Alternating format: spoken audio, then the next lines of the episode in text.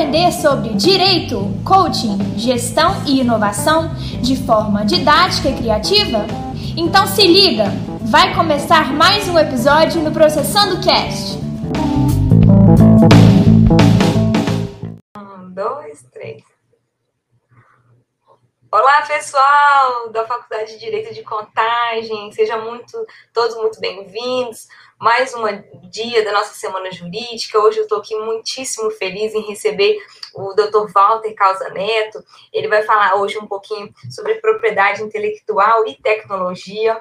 É, primeiramente, eu gostaria de agradecer o o Dr. Walter, viu, por receber e aceitar o nosso convite com muito carinho, por participar dessa nossa semana jurídica e contribuir aí para os nossos alunos, com os nossos alunos nesse tema que é extremamente importante, né, para quem quer advogar e atuar nessa área jurídica. É, queria também dar bom dia, né, e dar as boas-vindas para os nossos queridos alunos que estão nos assistindo, é, que estão acompanhando essa semana jurídica. Pessoal, essa semana foi pensada em vocês, com todo carinho, é, e aproveitem cada segundo.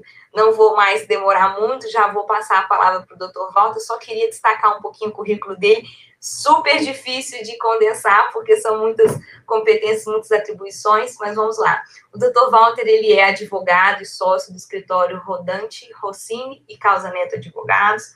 Ele é relator do Tribunal de Contas, do Tribunal de Ética e Disciplina da OAB de São Paulo.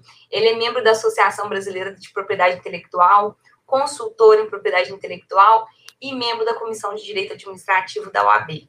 Já vou passar a palavra para o doutor Walter. Muito obrigada mais uma vez pela, por aceitar o convite, por estar conosco. Bom, bom dia, Rayane. Eu que quero agradecer o convite de vocês, né? É, é, é sempre um prazer conversar aí com o pessoal da, da Faculdade de Direito de Contagem. Já tive algumas experiências aí através do meu amigo, do professor Franco. É, é sempre um prazer a gente trocar. A matéria né, que me, me propuseram aqui é uma das matérias que mais me move. Então, assim, é, é muito, é muito, é muito, eu fico muito feliz, né, em falar sobre propriedade intelectual, principalmente para os jovens estudantes, para mostrar essa área do direito. É uma área que ela não é muito falada, embora seja uma área extremamente importante. É, é uma área que não se dá a devida, a devida publicidade, vamos dizer assim, né? E aí, quando a gente vem falar, então, assim, né, quero é, dar bom, bom dia aí, boas-vindas aos alunos assistindo. Dizer que se vocês tiverem dúvida, podem mandar no chat, a gente vai tentar esclarecer né, é, da melhor forma possível. De qualquer forma, então vamos, vamos começar a falar sobre esse assunto que é tão bacana, pelo menos do meu ponto de vista. Né? Bom, propriedade intelectual. Eu não sei se todo mundo aí é, é, sabe o que é, né? A maioria não sabe exatamente o que é mas se a gente colocar algumas palavras, alguns conceitos, começa a fazer muito sentido, né? Então, assim, a propriedade intelectual, ela é, é, o ramo do direito que, teoricamente, eu vou dizer teoricamente, porque, assim, ao longo da nossa conversa hoje, vão surgir outros elementos, mas, teoricamente, a propriedade intelectual, ela protege as criações do espírito humano. Mas que raios são as criações do espírito humano? São as invenções, são as criações autorais, as músicas, os roteiros de filme, os desenhos, é, as marcas, é, os desenhos industriais, né, o que é o conceito estético do, do, do produto. Então, assim, tudo que é criação do espírito humano está protegido pela área da propriedade intelectual. A área da propriedade intelectual, né, até falando dentro do tema que a gente está aqui hoje, propriedade intelectual e tecnologia, são coisas que nascem basicamente juntas. É, se a gente for tentar buscar registro histórico, em 1236, 1236, na França, existia um dos primeiros contratos que tratava de propriedade intelectual. Era um contrato que permitia à França tingir é, é, é, e tecer tecidos que vinham do Irã. Então, assim, é um dos primeiros é, é, contratos que já regulava a questão da exclusividade é, em relação a algum tipo de, de, invenção ou de produto. Então, lá é 1236. Em 1474, olha só, 1474, nós estamos quase 600 anos atrás, existiu o primeiro estatuto, o primeiro regramento de propriedade intelectual em Veneza. E olha só que curioso, qual era o objetivo desse estatuto de 1474? Estimular o avanço tecnológico. Então, quando a gente pensa hoje em tecnologia, a gente pensa em celular, a gente pensa em blockchains, a gente pensa em inteligência artificial, mas assim, tecnologia é um conceito muito mais amplo. Tecnologia é o desenvolvimento é, é, da, da, das formas de produção, das formas de divulgação, das formas de, de elaboração. Então, assim, tecnologia ela já está junto com a propriedade intelectual desde o berço, né? Até por isso que é interessante o que a gente vai, vai mostrar um pouco aqui hoje. E aí, só em 1883, mesmo assim, é, é, há muito tempo atrás, há quase dois séculos atrás, o Brasil e mais 12 países assinam o primeiro tratado internacional de propriedade intelectual, que está vigente até hoje, com inúmeras modificações, que é o, o, Tratado da Convenção da União de Paris, CUP. Se vocês pesquisarem no Google, vocês vão ver ali o CUP, Convenção da União de Paris, que o Brasil é signatário, e é um tratado internacional de propriedade intelectual. O que é um tratado internacional? Eu sei que tem alunos né, que estão começando agora. É, é, é, um pacto de colaboração, vamos dizer assim, ou de regramento comum entre países. Então, assim, como é que, o que, que a gente está vendo aqui? Que desde de 1800, 1500, 1200, a, a propriedade intelectual já está relacionada com tecnologia, já está relacionada com padrões internacionais de legislação, com tratados internacionais. Isso é muito importante, né? É, se a gente for lá para né, os primórdios aí do direito, a gente já tem então ali a, a propriedade intelectual relacionada à tecnologia e aos padrões internacionais, às legislações internacionais, vamos dizer assim. Bom, você falou, falou, falou e eu não entendi nada. Então vamos tentar só fazer uma, uma, um detalhamento do que vem a ser efetivamente a propriedade intelectual para quem está começando. Me desculpem aqueles que já entendem bastante do assunto, que já conhecem o assunto, mas eu preciso dar uma pincelada para essa história não ficar muito abstrata. Então, assim, vou mostrar um negócio para vocês. Eu tenho aqui na minha mão, para quem tiver curiosidade, isso daqui é do, do Imetro, é uma cartilha de propriedade intelectual e inovação do Imetro. Esse documento ele é gratuito, ele está disponível na internet e ele assim é um dos grandes, é um dos grandes, é, é, uma das grandes cartilhas para você realmente entender detalhes da propriedade intelectual. Mas assim, não vou fazer que vocês, só aqueles que querem é que vão fazer a consulta, mas eu não vou fazer que vocês todos vão atrás disso. Eu vou facilitar um pouco a vida de vocês e explicar um pouco. Então, propriedade intelectual. De cara, a propriedade intelectual ela se divide em dois universos. Um universo do direito autoral. Direito autoral, que ele vai proteger o quê?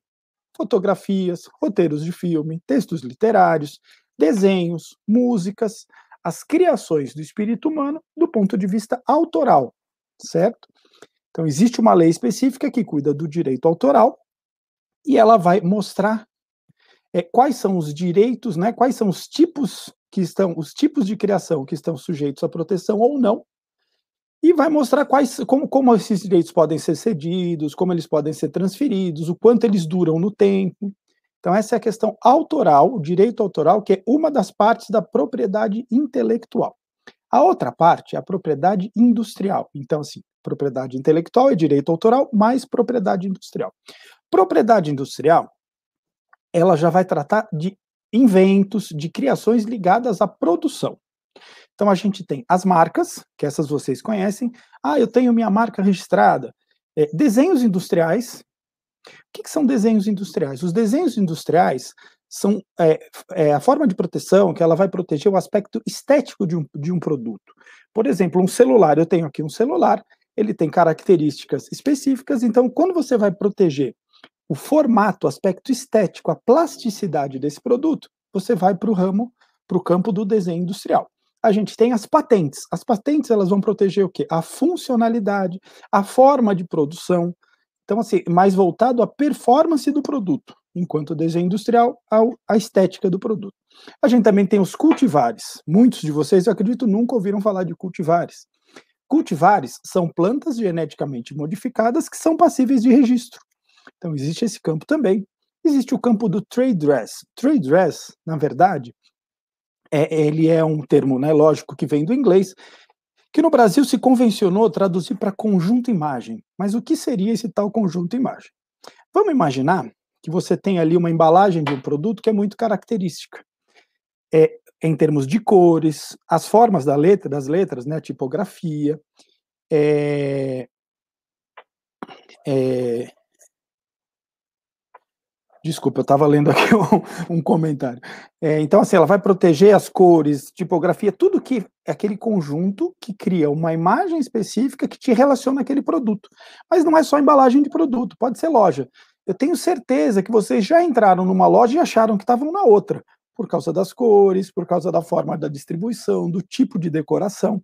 Isso tudo forma um conjunto imagem que não está regulamentado na lei, mas é protegido por meio da jurisprudência e da doutrina. Existe um conceito nisso. Existe até a proteção dentro do campo da propriedade industrial da topografia de circuito. Sabe quando você abre um computador, tem aquela plaquinha verde com aquele monte de risquinho? Aquilo é protegível, claro, porque tem uma, uma, uma função é, é, em relação ao produto, e aquilo é protegível por meio de topografia de circuitos, é assim que chama. Basicamente, o que a gente teria que, que ter ideia de, de propriedade intelectual é isso, são esses campos, né? É, o, o, mais comum que vocês podem começar estudando e aprendendo e até trabalhando, a, a porta de entrada, na minha sugestão, seriam as marcas, seria direito autoral, as marcas, né? E o, o, o, os desenhos industriais. As patentes elas são muito técnicas. É, você pode começar a trabalhar com patentes quando você já está mais maduro em relação tanto às questões técnicas de direito aplicado à propriedade intelectual, quanto conhecimento técnico de outras áreas, de engenharia. Então, assim, a, a minha sugestão é sempre pelas marcas. O registro de marca é uma coisa bastante simples. O INPI buscou fazer é, um sistema que ele seja bastante compreensivo, né, facilmente compreensível pela população em geral. Precisa se tomar alguns cuidados, precisa se ter alguma experiência, mas o registro de marca é bem simples, né?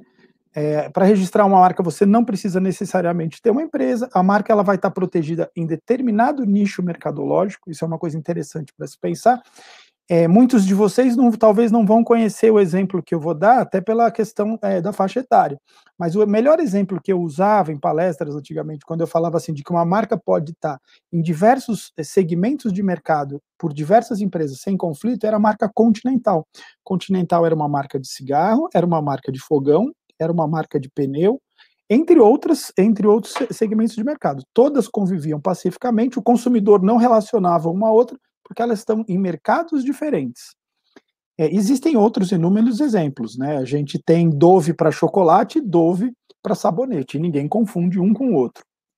Bom, então, basicamente, em termos de conceito, propriedade intelectual é isso: direito autoral de um lado, propriedade industrial do outro, dividido ali em marcas, patentes, desenhos industriais, cultivares, trade dress, topografia de circuitos, de forma bem bem, bem superficial. É, agora, assim, fica, fica uma questão de é, como é que eu trago isso para o mundo real? Como é que eu vou entender isso e aonde está a relação disso com a tecnologia efetivamente? Todo regramento de propriedade é, industrial e intelectual, ele nasce da necessidade dos países atraírem tecnologia para si. Então, assim, é, a, foi a Suíça um dos pioneiros nisso, ela criou uma lei que disse: olha, se você trouxer tecnologia para o meu país, eu te dou o direito de produzir de forma exclusiva durante X anos, que é a regra básica que segue mais ou menos até hoje, tá? É, e aí é onde entra hoje as questões é, da tecnologia, no sentido que a gente entende a tecnologia hoje, é, em relação à propriedade intelectual. A gente pode encarar a tecnologia como três frentes, né, a tecnologia como três frentes dentro da propriedade intelectual. Numa frente, ela é ferramenta. A tecnologia como ferramenta do direito da propriedade intelectual. Eu vou falar com mais calma é, é, e, detalhe, e detalhes cada um. O segundo ponto é a tecnologia como matéria. É, você fazer os registros dos desenvolvimentos tecnológicos, fazer o registro das criações tecnológicas, isso acaba sendo a matéria para a propriedade intelectual. E o terceiro ponto, que é o ponto que assim, a gente vai conversar um pouco hoje, que é um ponto que dá mais, mais é, é, dúvidas né, hoje para os estudiosos da área, é a tecnologia como titular de direito. E aí a coisa fica um pouco mais, um pouco mais complexa. Mas enfim, vamos no passo a passo entender como é que é essa relação da tecnologia e da, e da propriedade intelectual. Então, a tecnologia como ferramenta, ela pode ser dividida em dois caminhos. como ferramenta dos criadores e como ferramenta dos operadores do direito. Então, dos criadores, o que, que a gente pode pensar? É, quando inventaram a máquina fotográfica, ela se tornou uma ferramenta para o fotógrafo, que tem direito autoral sobre aquilo. É, quando inventaram é, formas, por exemplo, quando inventaram aplicativos que fazem edição de texto, edição de imagem, edição de gravações, se deu ferramentas para que as pessoas criem obras autorais em cima daquelas, daquela, daqueles aplicativos, daquelas facilidades. Então, a, a, a tecnologia como ferramenta ela é um auxiliar do humano que está criando logo. Por exemplo, uma questão bastante, bastante simples. É, uma pergunta aqui da Laura: se um software pode ser considerado propriedade intelectual? É, pode ser considerado, existem formas de registro é, aqui no Brasil. Já existiu um momento na história em que os, os, Estados Unidos reconhecia, a Europa reconhecia, o Brasil não reconhecia. Existem formas de fazer a proteção. Basicamente, no dia a dia, com a experiência, da, a gente consegue fazer a proteção de quase tudo, dependendo do modelo que você escolhe. Por exemplo, é, você não conseguiria proteger, é, proteger aqui no Brasil por exemplo, uma metodologia. A metodologia, ela. Mas você consegue encaixar ela, às vezes, como direito autoral, dentro de um conceito, de uma obra autoral. Então, sempre tem formas de você conseguir a proteção, mas o software, ele tem sim como ser protegido. Existe hoje um caminho específico dentro do, do INPI para a proteção do software. Mas voltando, né, a gente estava falando da ferramenta, do, da tecnologia como ferramenta do criador. Por exemplo, imagina o CAD. É, o CAD, a pessoa está lá criando uma peça para uma aplicação industrial. Ela está usando o CAD como ferramenta. Como isso facilitou a vida dela desde o início, em que tinha que se projetar na mão, e hoje está se projetando ali no CAD. E aí existe também um momento em que entra a inteligência artificial como ferramenta do criador. A gente vai falar mais lá no fim, na questão dos titulares do direito da inteligência artificial, mas a gente tem momentos que ela é uma ferramenta para auxiliar o criador. Vamos imaginar um, um software é, em que você projeta ali uma determinada, uma determinada peça para um carro. O projetista ele está ali criando todas as, é, é, as dimensões necessárias para aquela peça. E ele, ao mesmo tempo, tem atrelado aquele software uma inteligência artificial que vai fazer testes prévios, mesmo sem a peça existir fisicamente, e vai fazer ajustes. Então, assim, ali a inteligência artificial é uma ferramenta do criador. Tá? Então, quando a gente está falando de ferramenta, a gente fala dos editores de imagem, editores de texto, é, dos aplicativos para criação de logotipos, é, da, e assim, da, das, dos próprios, dos próprios é, é sistemas de criação de arte é, é, digital. Né? Existe esse conceito, assim como a gente tem lá os esportes eletrônicos e esportes, a gente tem a arte digital criada em cima de aplicativos, de softwares que criam imagens e que o, o, o criador, que é o ser humano, ele consegue usar aquelas ferramentas para criar um conceito de obra. Então, isso é a tecnologia como ferramenta do criador. Na, dentro ainda da tecnologia como ferramenta, a gente pode dizer que ela é uma ferramenta do operador do direito também. Nisso entra toda aquela característica do, do, do direito é, do direito à propriedade intelectual como uma coisa que já é internacional, até por regular exclusividades entre países e precisa ter uma, uma mesma linguagem, vamos dizer assim, ou muitos países precisam estar dentro de um mesmo contexto. Então, assim, a gente tem a tecnologia, imagina, entendendo por tecnologia, isso hoje que a gente entende como internet, como é, comunicação eletrônica, como aplicativos. Então, a gente tem como, tec, como ferramenta para o operador de direito, primeira coisa, a possibilidade dos registros internacionais de marcas e de patentes. Em relação às marcas, no ano passado, o Brasil assinou o Protocolo de Madrid, que é um sistema que hoje tem a participação de 120 países e que você consegue levar o registro de uma marca aqui do Brasil para um ou para todos esses países. É, isso é uma novidade, porque vamos imaginar que até 2000 e, até, o, até o meio de 2019, vamos dizer assim, se eu tenho uma marca aqui no Brasil e eu começo a vender esse produto para os Estados Unidos, eu teria que registrar esta marca lá nos Estados Unidos.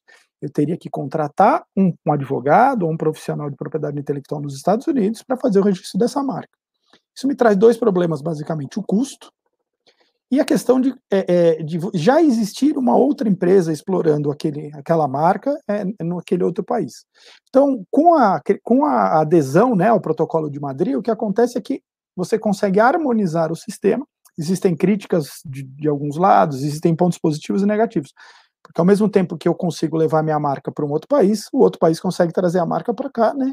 E às vezes impedir empresas brasileiras que não tomaram cuidado de registrar sua marca, de usarem aquela marca em função de um registro que vem de fora.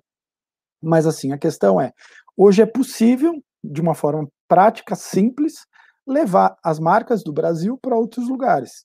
É, existe ainda sim um custo que não é que não é tão barato para o brasileiro, até uma questão econômica e das diferenças das balanças comerciais dos países, porque os preços tão, são taxados em francos suíços. Então, quando você faz a conversão, às vezes fica um pouco caro para o brasileiro levar para fora, mas é uma, é uma necessidade para ele é, é, ampliar a, a, o ramo de atuação dele. Por que, que, é importante você ter isso hoje? Como a gente hoje, é, eu sei que a maioria aí são, são nativos digitais, né, pessoas que já nasceram ali com o celular na mão, com o computador na mão, que tem, assim, assim como os meus filhos, né, que tem uma fluência enorme, é, eu, eu e o professor Franco já viemos de uma geração antes, nós somos imigrantes digitais, mas assim, é, hoje você tem uma facilidade de comprar aqui do Brasil um produto que está numa loja na Austrália, que está sendo produzido na Indonésia, é, e que vai passar lá pelos Estados Unidos para vir pela Amazon aqui pelo Brasil. Então, quando a gente hoje faz negócios através do nosso celular, às vezes a gente está fazendo um negócio que envolve três, quatro nações dentro de um mesmo negócio. E assim, para que você não tenha problema de violação das marcas, das patentes, dos desenhos industriais, precisa sistema harmônico. Às vezes uma operação muito simples, ah, eu entro no site da Amazon, faço uma compra, eu não estou nem percebendo, eu estou envolvendo quatro nações basicamente naquele produto que eu estou comprando. Então é muito importante que se tenha um sistema único, ou pelo menos um sistema harmonizado é, de, de registro das marcas, né? É, então, isso é uma, um dos pontos da tecnologia como ferramenta para o operador do direito. Outra coisa que existe, outra, outra, outra vantagem né, dessa tecnologia é a possibilidade de você fazer uma busca prévia de uma marca, de uma patente, de um desenho industrial ao redor do mundo todo. Né? A, a, propriedade intelectual ela tem um órgão, que é um órgão internacional que está na Suíça, que é a OMP, a Organização Mundial da Propriedade Intelectual. É, através da OMP, você consegue fazer uma pesquisa em todo o sistema europeu, se aquela marca já existe, se aquela patente já existe. É, e você também consegue fazer esse tipo de busca nos Estados Unidos, com muita facilidade, utilizando a tecnologia. Então, são benefícios. Antigamente, se eu queria saber se existia o registro de uma marca nos Estados Unidos, estou dizendo antigamente, antes do, dos anos 2000, eu precisaria contratar alguém lá para fazer uma pesquisa prévia. Ao longo dos anos 2000 até 2010, eu até conseguia fazer essas pesquisas, mas com uma limitação muito grande. E hoje a gente já tem um sistema mais harmonizado, uma tendência de existir uma internacionalização em relação a essa, essa legislação de propriedade intelectual. Então, assim, a gente viu que o primeiro, a primeira utilização da tecnologia como ferramenta seria levar os registros para os outros países através da tecnologia. O segundo é poder fazer uma busca prévia é, sempre para registrar uma marca, primeiro você tem que saber se ela existe. Para registrar uma patente, você precisa saber. Um dos critérios, tanto do direito autoral, quanto das patentes, quanto das marcas, quanto da industrial, é a novidade. Tem que ser uma coisa nova. Você não pode registrar uma coisa que já existe. Você não pode querer a exclusividade de algo que já existe. Né? O que, que é a propriedade intelectual? É uma troca com o Estado assim. Eu te forneço tecnologia, eu te levo um invento e você deixa eu usar ele por um período de exclusividade para que aquilo, depois desse período de exclusividade, se incorpore é, ao desenvolvimento tecnológico do país. Né? Então, voltando às ferramentas para o operador do direito, existe uma coisa muito interessante é, dentro da área, de uma área que mistura os meus, os meus, as minhas preferências com as preferências lá do professor Franco, que são as soluções de conflito de propriedade intelectual feitas de forma virtual na Organização Mundial da Propriedade Industrial, a gente tem ali um sistema de soluções de conflito, a gente tem uma Câmara de Soluções de Conflito Internacional. Isso é possível hoje através da tecnologia, mas assim, se você pegar contratos, por exemplo, de direito autoral, de gravadoras, da década de 90, você vai ver ali que normalmente os países, qualquer discussão. É assim, a gravadora aqui no Brasil assina com um, um, um, músico aqui no Brasil, e na hora que você pega o contrato, está dizendo que o foro de eleição, ou seja, o local no qual você vai resolver qualquer conflito daquele contrato, é o país de Gales. Como é que um músico brasileiro, com recurso é, é, limitado, ele vai contratar um advogado no país, país de Gales é, para fazer a, a, proteção ou, ou a, a, tentar garantir o seu direito? Né? Ficaria muito difícil. Hoje a gente tem um sistema é, internacional de solução de conflitos, que é possível através da tecnologia. E existe um quarto ponto da tecnologia como ferramenta do operador de direito e propriedade intelectual, que esse ainda vai dar muito o que falar. Esse é um, um, uma, uma grande novidade, assim, que não está pronta hoje, que vem caminhando, mas que vai chegar um momento que isso vai ter que ser discutido internacionalmente para ser regulamentado, que são os blockchains, os queridos blockchains lá do, do professor Franco. Blockchain é uma tecnologia, como vocês já devem saber, que ela, ela permite uma, um registro de uma determinada informação que ela se torna, pelo menos teoricamente, imutável. Então, uma vez que você registra uma informação é, é, em blockchain, ela se torna uma coisa firme, fixa, pela reprodução em toda a cadeia e imutável. Então, assim, ela permite hoje é, é, uma substituição, vamos dizer assim, das questões notariais. Assim, eu consigo fazer um contrato em blockchain que está garantido a autenticidade, a, a, a, cronologia, e aquilo fica fixo e imutável. Né? As próprias criptomoedas elas nascem em cima da imutabilidade do blockchain. E aí surge a discussão que os, que, que os, os advogados que atuam nessa área estão é, gostando hoje de imaginar, de refletir, que assim, daria para fazer um registro de propriedade intelectual através de blockchain? Já existem exemplos. Hoje, os blockchains ainda não são tão aceitos, ou para não dizer não aceitos, pelas legislações dos países. É uma coisa absolutamente internacional, é, mas que, assim, as legislações ainda têm que se adaptar a ele. É, mas eu vejo com bons olhos, eu acredito que mais alguns anos essa situação toda vai ser é, é, é pacificada e a gente vai poder sim fazer registro em blockchains. É, e, mas aí vai ser, é uma coisa que você vai precisar entender, porque, porque é, qual é o local? O blockchain é uma coisa que ele é etéreo e universal, vamos dizer assim. Ele não está vinculado necessariamente a um país. Então, quando eu faço um registro ali, é, eu estaria sujeito às normas de qual país? É, precisa existir uma norma internacional? Eu acredito que sim, precisa existir uma harmonização disso. Então, essas seriam as formas de uso da tecnologia como ferramenta é, é, dentro da propriedade intelectual.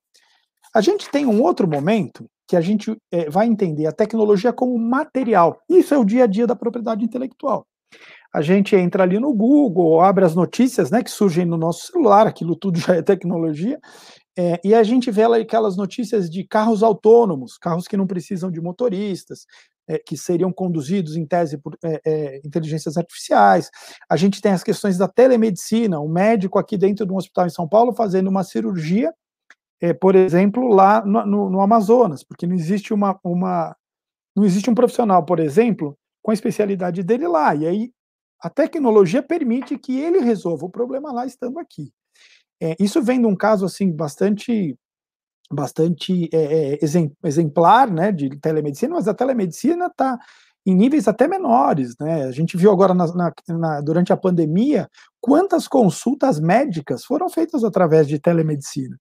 Então, assim, como é que permite você usar a telemedicina estando compatível com proteção de dados, estando compatível com a ética médica. Então, assim, precisa criar um software, precisa criar um sistema, e esse software e sistema são passíveis de registro. Né? Quando você cria o carro autônomo, você precisa criar o carro físico com sensores, os sensores são protegíveis, como, como é, invento, você precisa criar comunicação, que é protegível também, você precisa criar um software que administra todas essas informações, tudo isso são materiais que podem ser levados a registro. Então, a tecnologia sendo usada como material da propriedade intelectual. Por exemplo, blockchain. É, blockchain, existem, eu acho que, se eu não me engano, no ano de 2019, 6.300 patentes no mundo tratando de blockchains.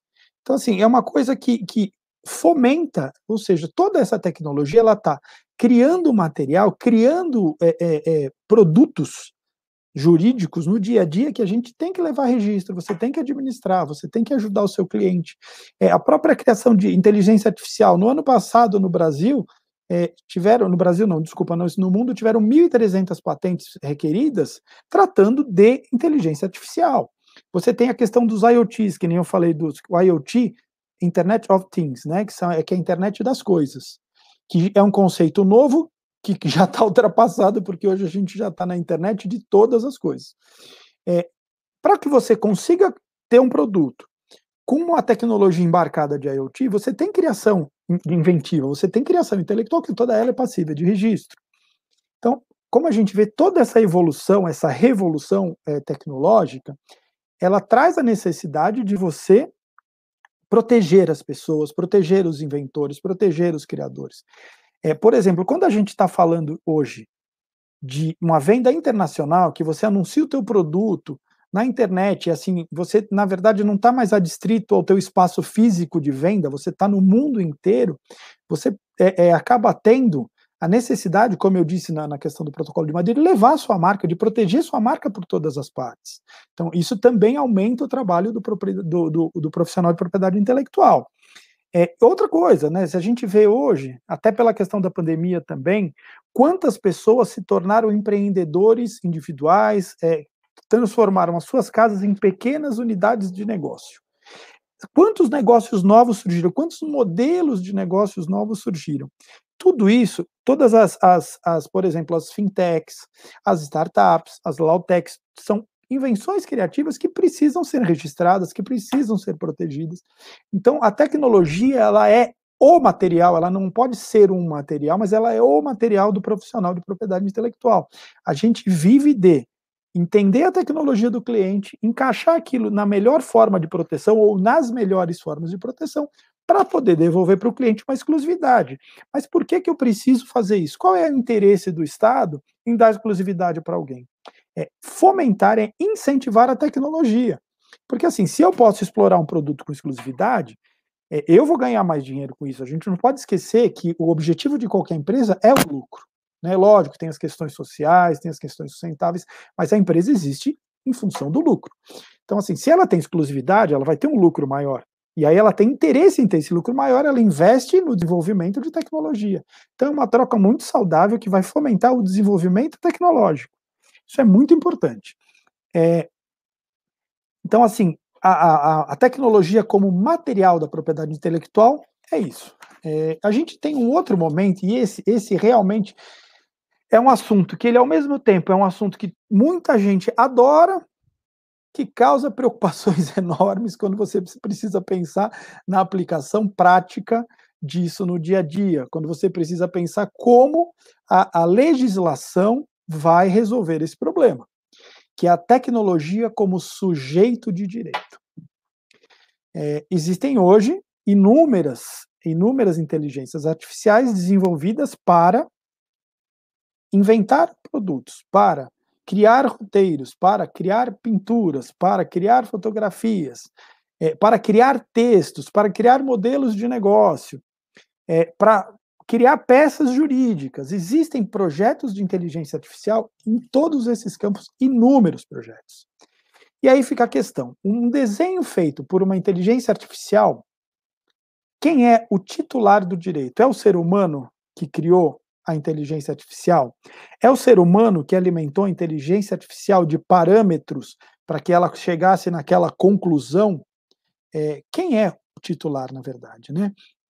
É, Para que a gente pense um pouco sobre isso, a gente tem que falar de dois pontos, é, que é machine learning e deep learning.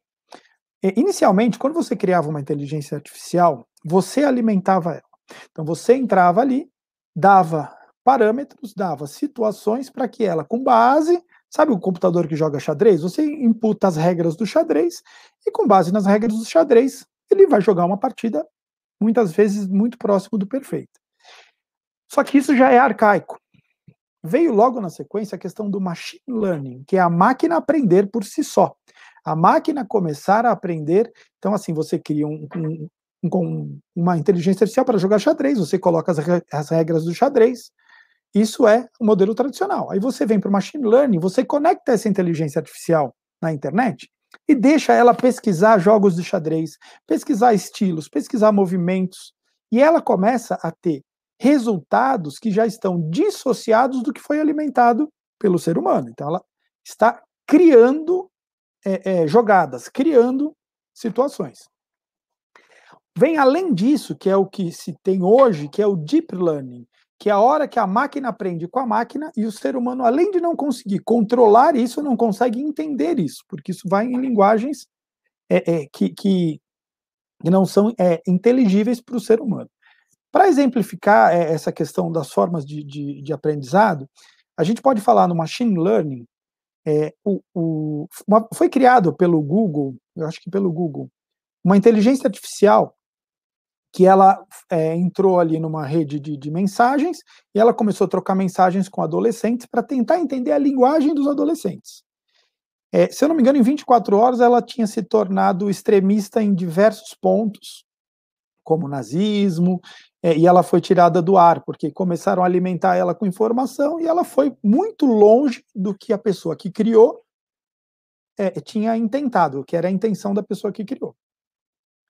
É, além disso, é, para mostrar a questão do machine learning, uma vez fizeram um experimento com duas inteligências artificiais e elas precisavam é, negociar a venda de uma bola. Então, uma oferecia a bola, a outra fazia uma oferta de preço e elas começaram a negociar. Se eu não me engano, em cerca de 20 minutos, elas desenvolveram uma linguagem própria para negociar que os seres humanos já não entendiam. Isso é machine learning, é o deep learning. Então, por que, que eu estou falando tudo isso? Né? Porque uma coisa é a inteligência artificial criar uma obra de arte, por exemplo, com os parâmetros que foram oferecidos para ela. Outra coisa é ela pesquisar por si só, por si só, dentro da rede, pegar elementos que chamaram atenção para ela e adicionar nesse molho para criar uma obra de arte lá no final. E outra é a hora que duas inteligências ou inúmeras inteligências artificiais trocam é, é, informações e cria-se uma coisa completamente distante do que era a intenção lá inicial. Por que, que eu estou falando isso? Porque existem inúmeros, inúmeras inteligências artificiais criadas para resolver problemas da, da humanidade, é, para inventar produtos, para inventar modelos de negócio, para juri, própria jurimetria, para poder colher as informações do tribunal e mostrar quais são as tendências, Hoje o STF tem inteligência artificial para ajudar no julgamento dos processos, o STJ tem. O Exército tem inteligência artificial para ajudar na seleção e tratamento das informações. Então, assim, por que, que eu estou dizendo tudo isso? Porque, assim, em determinado momento, vai se chegar num ponto, que já se chegou, mas vai chegar num ponto de dizer a inteligência artificial, ela é titular do direito?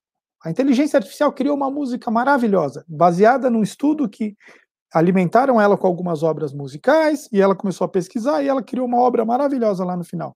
Quem é o autor dessa obra? É a inteligência artificial? Ela pode ser titular de direito? Se vocês começarem a pesquisar, vocês vão ver que não. Nesse momento, hoje no Brasil, hoje na Europa, hoje nos Estados Unidos, na Europa menos na Inglaterra, hoje na Europa, hoje nos Estados Unidos, hoje no Brasil, a resposta mais simples é não. Mas isso não está em mudança? Será que isso não vai mudar um pouco? Vamos pensar no seguinte: é, eu acredito que muitos de vocês já ouviram falar do robô Sofia. O robô Sofia é um robô físico, robô físico, com uma inteligência é, artificial embarcada, é, que conseguiu ter cidadania saudita. Então, assim, é o primeiro caso de um, um robô que é cidadão. Ela é cidadão e, por ser cidadão, ela tem direitos civis. Então, assim, basicamente, se um, uma inteligência artificial criar uma música e você quiser registrar essa música, a resposta em 99,99% é, é, por cento dos sistemas de registro do mundo vai dizer: não, não, inteligência artificial não cria nada, isso não é passível de registro. E se a robô Sofia criar alguma coisa? Ela já é titular de direito. Ela é um cidadão. Como fica? Poderia a robô Sofia criar um produto e levar para se registrar essa patente? Eu acredito que sim, funcionaria, ela é cidadã. Não existe nenhum ponto que impeça que um cidadão registre. Legislação brasileira, se a gente for analisar na legislação brasileira, tanto na, na, lei de direito autoral quanto na lei da propriedade intelectual, vale a pena vocês lerem, as duas são de 96.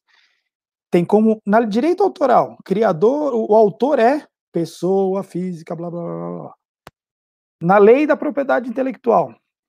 Inventor é pessoa física, blá blá blá. blá.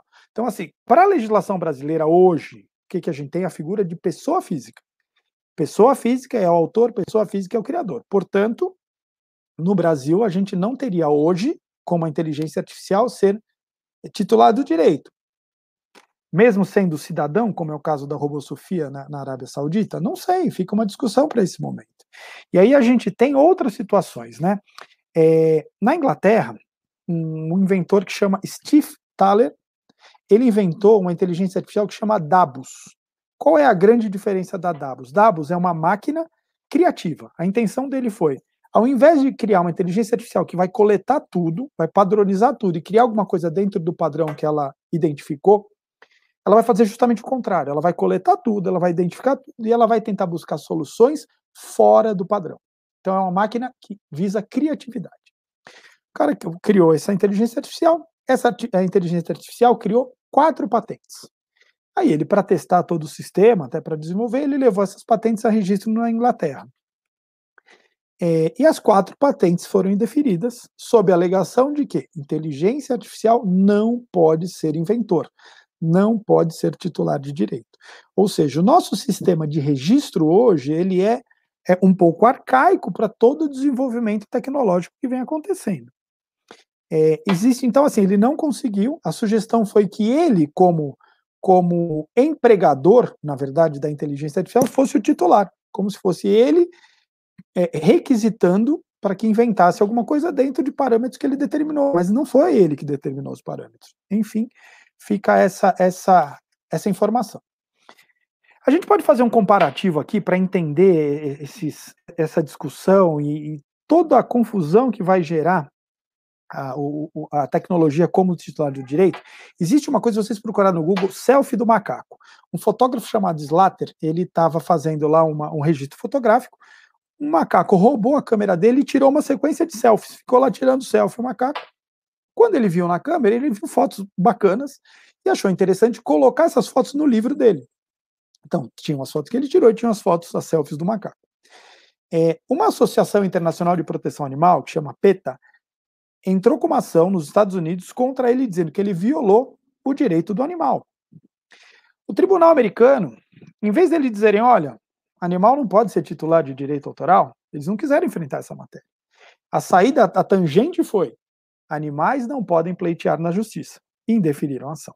Mas fica essa reflexão. Quem é o autor dessas fotos? É o macaco? Quem é o autor das patentes criadas pela, pela inteligência artificial Dabos.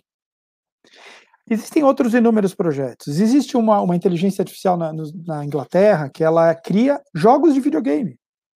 Ela cria, baseado em padrões que foram imputados, né, padrões alimentados, e padrões que ela coleta através de pesquisa de outros jogos. A própria inteligência artificial coleta informações, adiciona o que foi fornecido inicialmente e cria, cria jogos ela é titular de direito? É uma coisa que vai ter que ser discutida. Existe um, um aplicativo que chama Planet Jammed. É um aplicativo que cria receitas. Que quem são os criadores da receita? São dois chefes humanos e uma inteligência artificial. A troca ela acaba sendo de uma forma que a inteligência artificial rompe os paradigmas dos, dos chefes, justamente por analisar a, a situação, a solução, por um viés completamente diferente do ser humano. Né? Você tem o Benjamin, também da Inglaterra, que é um, é um, é um robô, né, uma inteligência artificial que cria roteiros, é, roteiros de cinema. E a gente tem também, por exemplo, aqui no Brasil já teve, já teve um estudo também que fizeram com a inteligência artificial, que ela foi imputada ali com inúmeros, com, né, ela teve um input de inúmeros quadros de artistas famosos, identificou os padrões, e ela chega no ponto que você diz assim, olha, é, desenha para mim um barco no estilo do Monet. E ela vai desenhar um barco no estilo do Monet. É uma criação nova. Né? Quem é o titular? É quem criou esse software, é quem alimentou, quem pediu. Né? Existe a figura da obra sob encomenda. Se eu chegar hoje com um artista e der todos os parâmetros que eu quero no quadro, olha, eu quero um quadro, você usando tais cores, retratando tal situação, com tal estilo, e ele criar aquela obra, a obra, na verdade, eu posso ser o criador da obra por ser uma obra sobre encomenda. Seria essa a figura aplicável?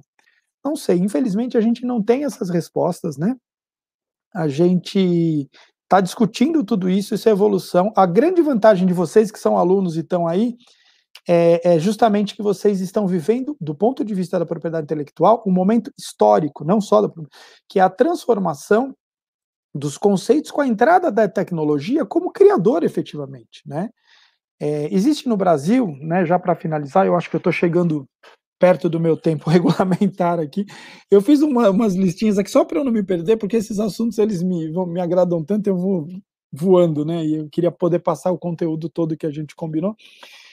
É, existe no Brasil um projeto de lei que regulamenta a, a, a inteligência artificial. É, o projeto de lei é o 21 de 2020. É, é interessante vocês darem uma lida, são sete, oito artigos, é uma coisa simples, ainda está em discussão. Mas o artigo primeiro, ele diz que a inteligência artificial ela tem que ser tratada de forma a dar segurança jurídica para o investimento. Qual que é, qual que é o ponto que eu vejo aí? Então, assim, a lei da, da inteligência artificial, a intenção dela é o desenvolvimento tecnológico. Então, assim, se eu começar a não é, reconhecer os direitos de que o resultado das criações, ou não dar exclusividade, vamos fazer uma, uma, uma brincadeira aqui de imaginar que hoje a gente tem inúmeros cientistas no mundo tentando chegar na, na, na, vacina da Covid. Vamos imaginar, e assim, são investimentos pesados, né? Muitas vezes usando a inteligência artificial como ferramenta. Os cientistas usam isso para testar os modelos de forma virtual. Mas vamos imaginar que algum pesquisador é, criasse uma inteligência artificial que ficasse trabalhando em modelos da vacina lá sozinho, e coletando informações e buscando informações, e chega em determinado momento ela cria essa vacina a vacina com 100% de êxito. Vamos imaginar que isso fosse possível. É, existe um investimento nisso, existe uma solução para problemas da humanidade. Se eu não reconhecer o direito de quem criou isso de alguma forma, eu vou estar estimulando para que ninguém mais faça isso. Para que, que eu vou perder tempo? Criando uma, uma inteligência artificial. Para que, que eu vou perder tempo? Alimentando isso, testando, fazendo os modelos, para que lá na frente, a hora que eu resolvo um dos grandes problemas da humanidade, eu não tenho reconhecimento né? Porque hoje muitas das respostas da, das, da, da, dos escritórios de patente é que assim, inteligência artificial não pode ser titular de direito, inteligência artificial é, é, é patente não registrável, volta o resultado. Então assim, se não é registrável, qualquer um pode fazer, mas quem desenvolveu foi aquele sistema, né? Então, é, é, a gente vai precisar é, discutir muito isso. A própria, o próprio projeto de lei da inteligência artificial que eu estou falando, ele, em momento nenhum, ele enfrenta essa questão. Ele não diz a inteligência artificial não é titular de direito, ou a inteligência artificial é, ou em determinados casos. Ou eh, poderia aproveitar esse momento, né? A gente está construindo uma lei, e a lei a gente sabe que ela demora para tramitar, e a tecnologia ela é muito rápida, né? A gente teria que criar uma lei pensando nisso, porque isso é uma questão muito óbvia que a gente vai ter que enfrentar. Né? As peças jurídicas já não são passíveis de proteção, mas vamos imaginar que assim, você tem uma inteligência artificial, você investe no seu escritório, compra, ela desenvolve teses. E aí, assim, imagina que, ah, porque foi uma inteligência artificial que desenvolveu a tese, qualquer um pode usar. Não sei se isso é economicamente interessante, não sei se isso está estimulando é, o investimento, como a própria lei da, da, da, da, inteligência artificial pretende, né? Então, eu acho que isso a gente precisa, é, é a discussão que a gente vai ter muito acirrada daqui dois ou três anos, no meu ponto de vista, né? É, uma das últimas coisas, até falando, eu acabei não, não, falando disso, que existe hoje uma, quando a gente pensa lá em registrar a, a, propriedade intelectual em blockchain, existe hoje uma incompatibilidade entre a evolução tecnológica, o timing da evolução tecnológica e o timing dos registros no mundo inteiro.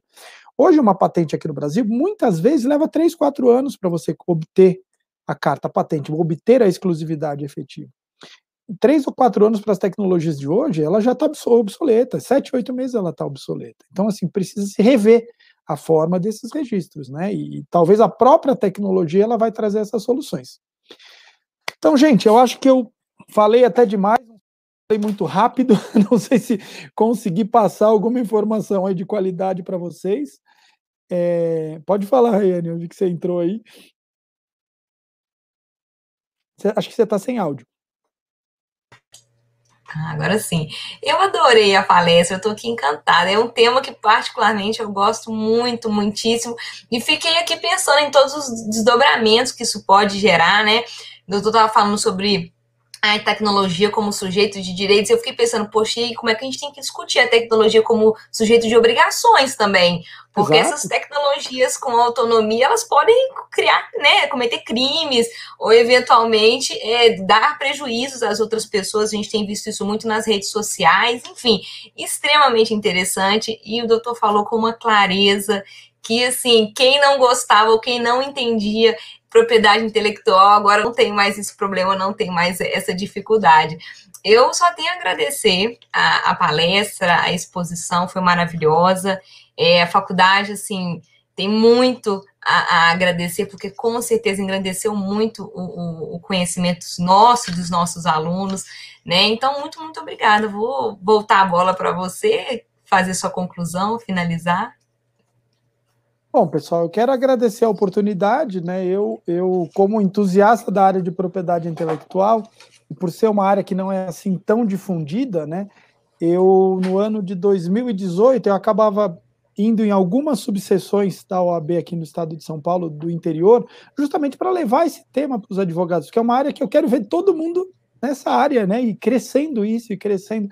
Uma área tão importante para as empresas, mas que ainda tem uma, uma né, ainda não se olha muito para isso no Brasil. O empresário no Brasil, ele tem muita limitação financeira, é um país que as empresas elas abrem as portas sempre nos momentos de crise e acaba sendo deixado de lado o investimento em propriedade intelectual e aí a pessoa só vai perceber o erro lá na frente, porque alguém já copiou aquela tecnologia que ele desenvolveu, já copiou a marca dele. Então, assim, finalizando, eu quero agradecer a Rayane, eu quero, eu quero agradecer a Faculdade é, de Direito de Contagem, eu quero agradecer o meu grande amigo Franco Maziero, professor de vocês, agradecer ao pessoal aí, os alunos, né, que sempre recebem a gente tão bem, e espero ter é, colocado aquela pulguinha atrás da orelha para vocês irem pesquisar a propriedade intelectual, irem pesquisar a tecnologia, porque no mundo de vocês isso daí não vai ser nem a novidade, isso vai ser o trivial, né? A hora que vocês se formarem, isso é o trivial. Né? E, e, aí talvez vocês não vão ter a figura de um cara mais velho falando de tecnologia, vocês vão estar tá aí. Porque eu acabei aprendendo isso junto com vocês, eu não nasci no meio disso, né? É, mas é isso, gente. Eu quero agradecer muito a oportunidade, desejar um excelente dia para vocês e torcer para que eu tenha conseguido levar um de curiosidade para vocês. Doutor Walter, já estou aqui colocando na tela o professor Júlio, que é o nosso próximo palestrante. Doutor Walter, muitíssimo obrigado, muitíssimo obrigada. Chegou algumas perguntas aqui para mim, mas infelizmente, por conta do tempo, a gente não vamos, vamos ter que encerrar, infelizmente. Mas foi muito, muito, muito produtivo. Muitíssimo obrigada, viu? Em nome da faculdade e do canal Mais Direito, que estão nessa parceria com essa Semana Jurídica. Um excelente dia para o doutor. Muito obrigado. Tchau, tchau. Tchau, tchau. Ei, Júlio, querido. Bom que dia. prazer recebê-lo na Semana Jurídica. Estamos aí. Muito, estamos muito aí. feliz. Gente, o Júlio dispensa comentários, né? Já é conhecido de, de todos os alunos desde o começo do curso. Vou aqui, apesar dele dispensar qualquer apresentação, eu preciso apresentar o currículo dele, que também foi muito difícil de resumir, mas vou tentar, tá? Gente, o Júlio, ele é mestre em, em ciências da religião é, pela PUC Minas. Ele é está fazendo mestrado, né, mestrando em ciências criminológicas forenses pela Universidade de La Empresa de Montevideo, Uruguai. Ele é especialista em diversas áreas, metodologia, filosofia e etc. E é professor da casa, todo mundo sabe, e é um orgulho, um xodó nosso. E sou aluno E é também. aluno também, é verdade. Esse semestre o Júlio começou com a gente e também é aluno. Júlio, eu não vou é, tomar mais seu tempo, não, porque o tema que você trouxe hoje é um tema extremamente interessante. Então, depois dessa apresentação, já vou jogar a bola para você começar. Só para atualizar o pessoal, o tema que o Júlio vai tratar é o impacto da Covid sobre as minorias no Brasil e no mundo. Bom, querido, vou passar a bola para você. Obrigado, valeu, Rayane. Bom, é, pessoal, um bom dia para vocês. É como sempre um prazer, né, poder estar aqui com vocês agora nessa nova modalidade, realidade que a gente vive, que é essa modalidade online, remota, à distância e assim por diante, né? Coisa que até dia 15 de março a gente não imaginava que ia acontecer, mas que aconteceu. E que faz parte agora da nossa vida e que vai fazer parte por muito tempo, eu acredito, dentro dessas nossas possibilidades. Mas isso de cara já nos traz um problema muito sério, Né? O tema que eu vou falar hoje é a questão da, do impacto da pandemia da Covid-19 né, sobre as minorias no Brasil e no mundo. Mas eu quero antes fazer um adendo né, nessa questão do que é ser minoria, porque às vezes a gente tem uma dificuldade muito grande de lidar com isso, de lidar com essa construção. Né, mas é um tema que está hoje muito recorrente, por essa questão que aconteceu lá com o Beto, né, em Porto Alegre, do assassinato no Carrefour, né, mais um, né, nessa condição, não mais um só no Carrefour, mas mais um assassinato de uma minoria, né, dentro dessa condição, que tende na nossa sociedade a passar como ser invisível, né, nós temos uma tendência muito grande a literalmente varrer essas coisas para debaixo do tapete, sobre a condição de achar que isso aí é determinante, ou que não é tão importante, porque não vai me oferir nenhum tipo de possibilidade. E isso é uma coisa muito séria, porque na verdade você vai entender que dependendo do ângulo que você toma, você pode ser minoria ou não por uma escolha, por uma identidade, por uma construção de sentido que você faz na própria realidade. Essa que é a nossa dificuldade maior, se tratar dessa condição. Por isso é tão importante, né, e eu estou descobrindo isso muito agora com os estudos no direito, dessa especificidade do entendimento sobre o que nós somos e como nós somos. Né? Nós vivemos em sociedade, somos seres sociais. Não vou discutir se somos naturalmente sociais, mas o fato é que hoje somos seres sociais e precisamos viver na sociedade. E o viver na sociedade diz respeito a estarmos antenados, a estarmos ligados, a estarmos participantes da própria construção que o ser humano faz no mundo. Fazer essa construção significa trazer todos para uma nova modalidade. Por mais que isso para nós pareça algo importante, é, comum, normal, não é tão simples na história. Só se teve ideia dessa questão de igualdade na história a partir do cristianismo, no século I depois de Cristo. Né? Até então você tinha o quê? A ideia do igual entre os iguais. Ou seja, lá no seu nicho, lá no seu clã, lá na sua turma, você é um igual. Fora dali não é. Tanto é que daí nasceram conceitos como bárbaro, como pagão e etc.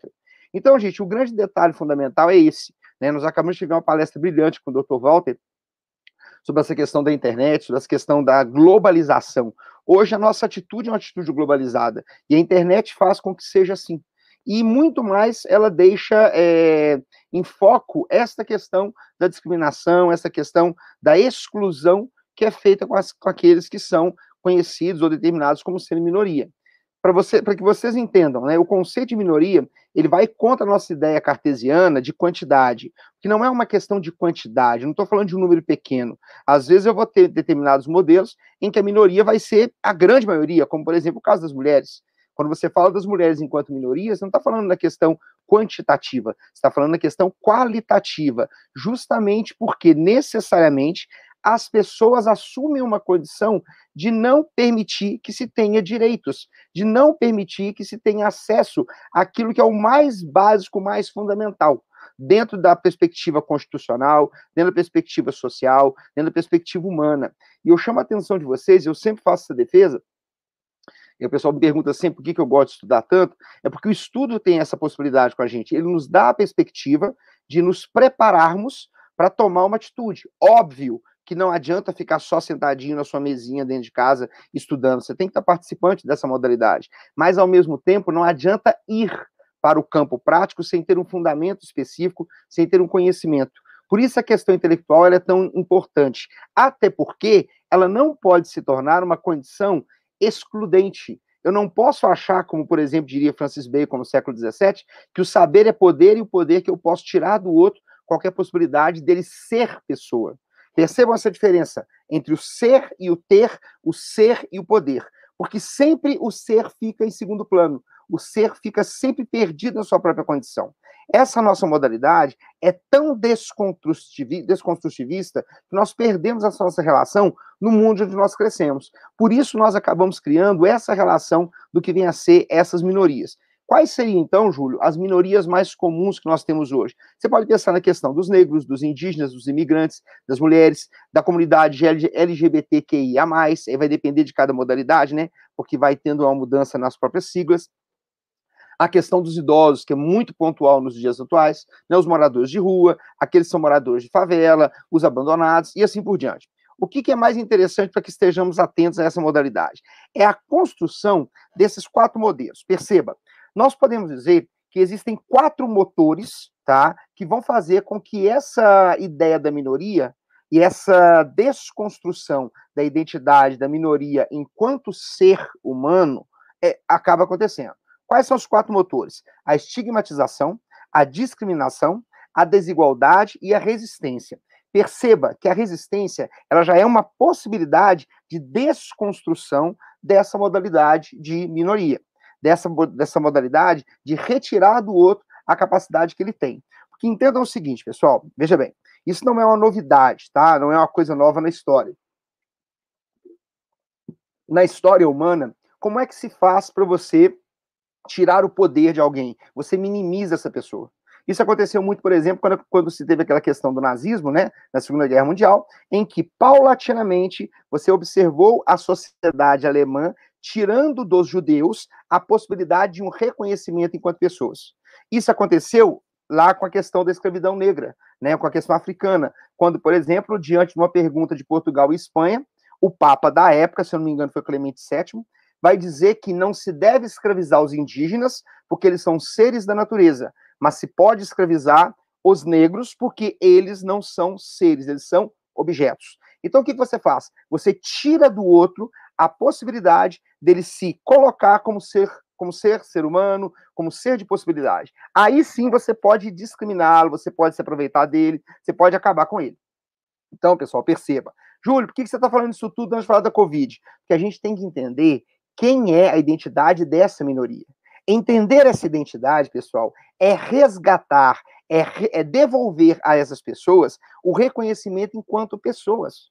Entendem? Numa sociedade contemporânea que nós optamos muitas vezes por lidar com a perspectiva da invisibilidade social. Então eu finjo que não existe, não não está na minha frente. Eu não estou vendo, né? Para mim não estou vendo, então se não estou vendo, não existe, se não existe, eu não tenho que me preocupar.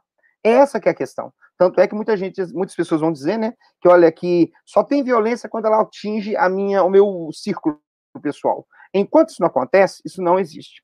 Então, turma, temos que entender. O que é estigmatização? A estigmatização é quando você coloca um adendo que é negativo com uma pessoa. Isso aconteceu muito, por exemplo, a questão é, do, do, dos rancenianos, né, eram chamados de leprosos na época, inclusive um termo totalmente pejorativo, né, você lidava com a questão sempre de discriminação.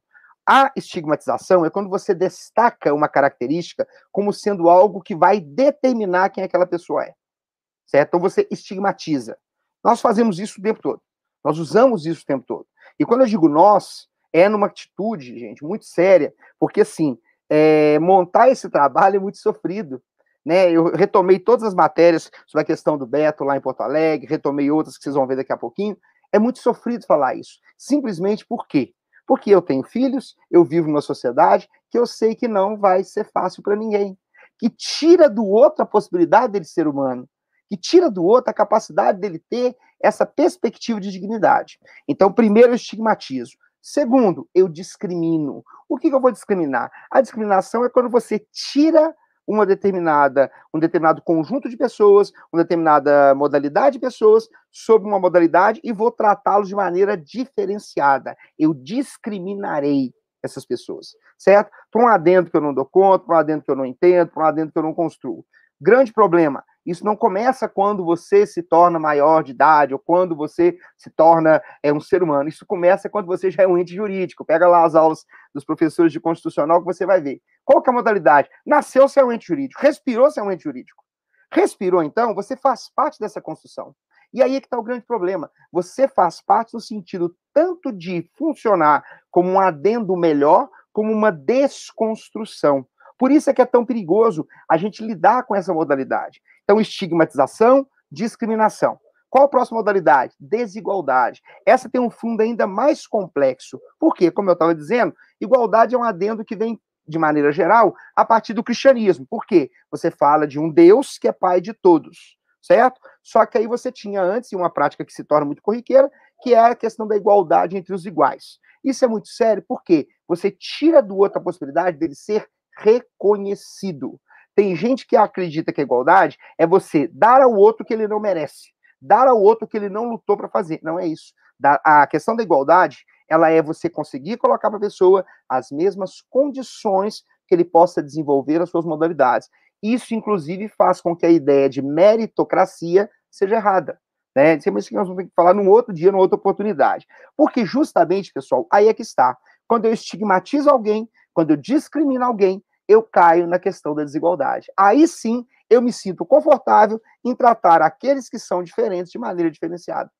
Isso numa sociedade democrática de direito é praticamente inconcebível. É praticamente inconcebível. Tendo como base fundamental a perspectiva da própria Constituição as suas várias modalidades, como inclusive os nossos professores destacam tanto, né? A Constituição como essa possibilidade de você refrear o poder do Estado sobre o cidadão, refrear o poder do Estado sobre o indivíduo. Ela é muito séria. Contudo, o que é importante entender? Já que passamos pela estigmatização, já que passamos pela discriminação, já que passamos pela desigualdade, o que nos resta? Resistir. A resistência a esse fundamento, que faz parte desses modelos das minorias, que justamente vai colocar se opondo à Constituição vigente. E aí que entra um detalhe interessante. As pessoas às vezes querem resistir achando que isso vai funcionar apenas pelo viés da violência. Tá? Eu sou um fã, confesso, do Gandhi, porque justamente o Gandhi deixou muito claro que resistir não é necessariamente ser violento com o outro tal qual o outro é com você. O fundamento da resiliência é o fundamento da resistência mais íntima que você tem. É você preservar quem você é.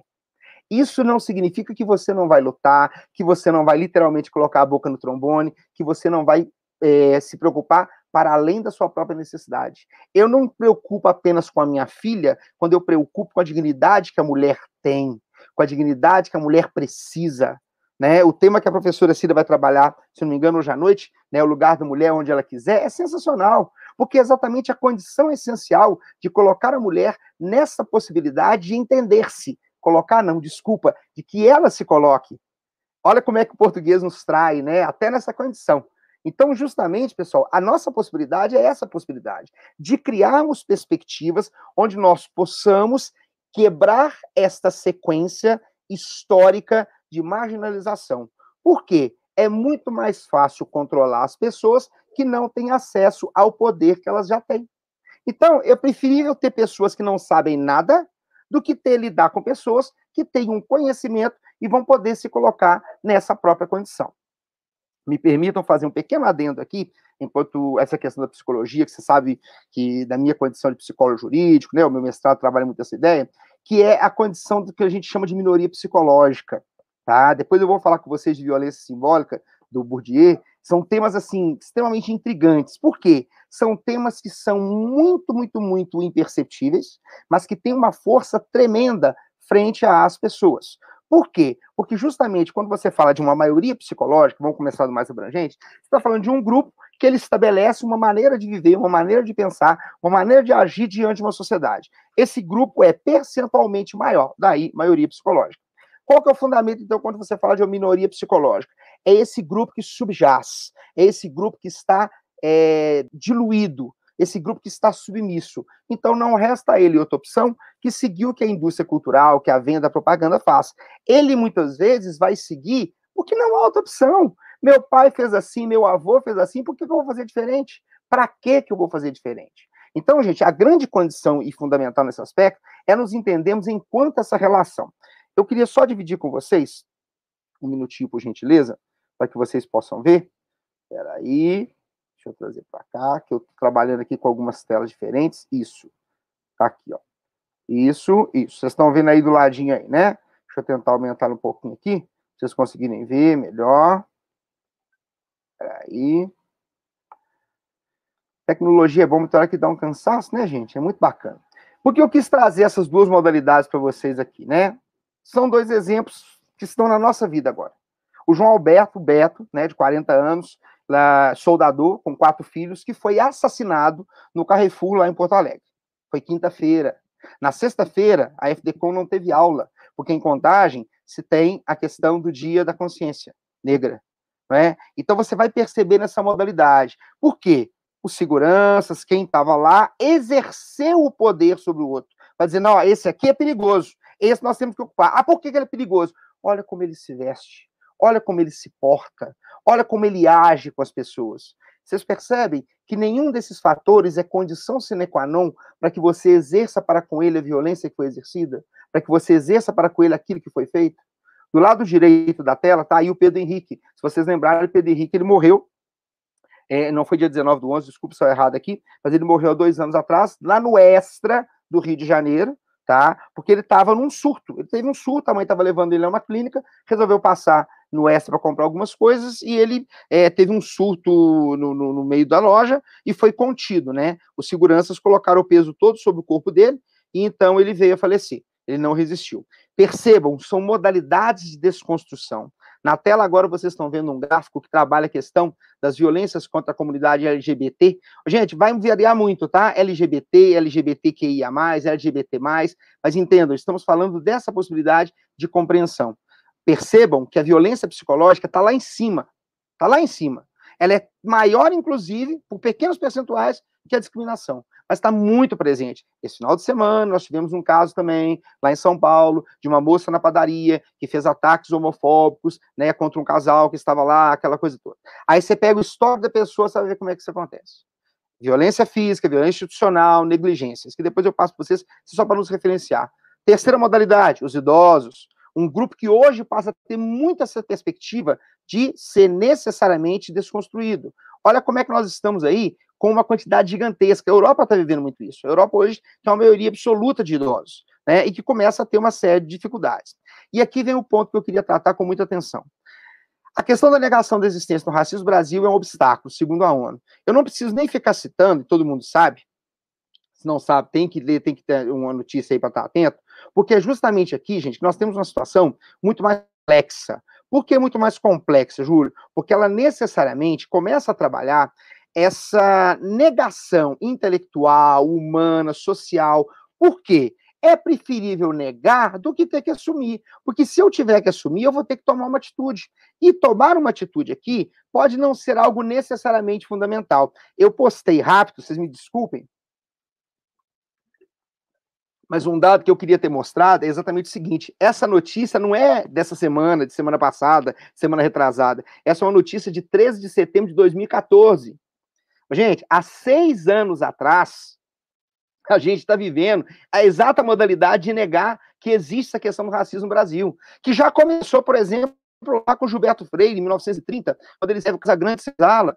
Ele vai valorizar a questão da miscigenação, ele vai falar que é muito importante, mas ele vai usar a miscigenação como sendo meio que uma desculpa para falar de uma questão evolutiva em termos biológicos. Ele vai dizer que existe uma possibilidade de melhorar a raça quando você tem uma mistura com outras possibilidades de raça. É muito séria essa questão, porque, gente, às vezes é o que as pessoas pensam. E às vezes o que as pessoas pensam estão ligados exatamente a essa condição do que a gente vive no cotidiano. Então, agora, essa primeira metade, eu quero entrar agora na segunda parte, que eu deveria ter especulado para vocês antes, que é falar da questão da Covid-19. Por que, que ela é tão séria nessa condição das minorias? Porque as minorias, gente, não são desprivilegiadas. Você não tem privilégio quando você tem direito a uma casa boa, você não tem privilégio quando você tem direito a uma educação de qualidade, você não tem privilégio quando você tem a possibilidade de ter um lazer bem feito, algo fundamental para sua vida. Isso não é privilégio, isso é direito.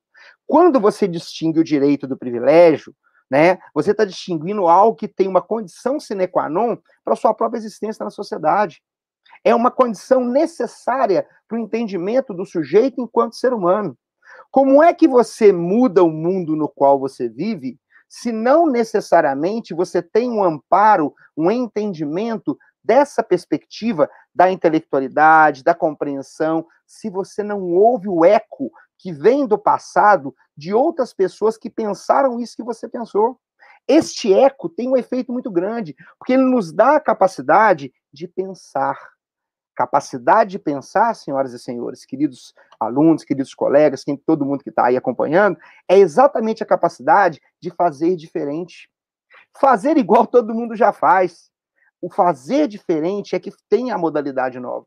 Quando Gandhi toma essa postura de ação de não violência, ele não está dizendo que ele não vai agir, ele está dizendo que ele vai agir de um modo não violento. E é essa condição que às vezes a gente se coloca. Porque muitas vezes a radicalidade atual nos coloca numa condição de achar que a não violência é passividade, que a não violência é submissão, que a não violência é não fazer nada. Vocês acabaram de ver na palestra excelente do Dr. Walter, quando ele disse dois exemplos essenciais, né? Que a Google colocou uma inteligência artificial para aprender na internet. Em algumas horas, ela era homofóbica, discriminatória, preconceituosa, né? Ela era xenofóbica, dos piores modalidades. Gente, isso espanta de fato, é o que nós somos.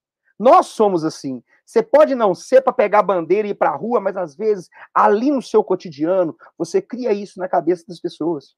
E eu digo isso porque as crianças são o principal fundamento. As crianças começam a ter essa relação quando elas começam a olhar para o outro de uma maneira discriminatória. Isso é muito sério. Certo? Porque é o fundamento que faz com que, no caso da Covid, você não tenha um tratamento igual que seja necessário para cuidar das pessoas.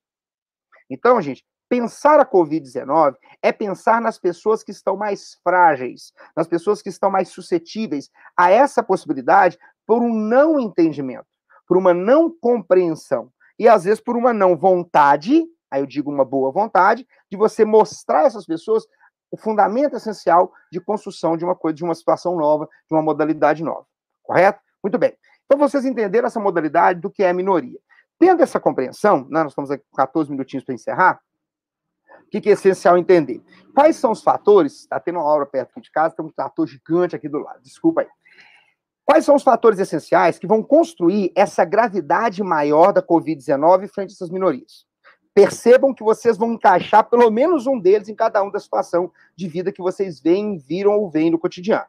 Primeiro, hipertensão, né? toda essa questão desse estresse, toda essa questão dessa quebra de modalidade, por uma questão de uma má alimentação, por uma questão de uma aflição de como vai ser o amanhã, a hipertensão vai lá em cima, certo? Segundo, o diabetes, uma doença muito recorrente na condição estrutural do nosso país.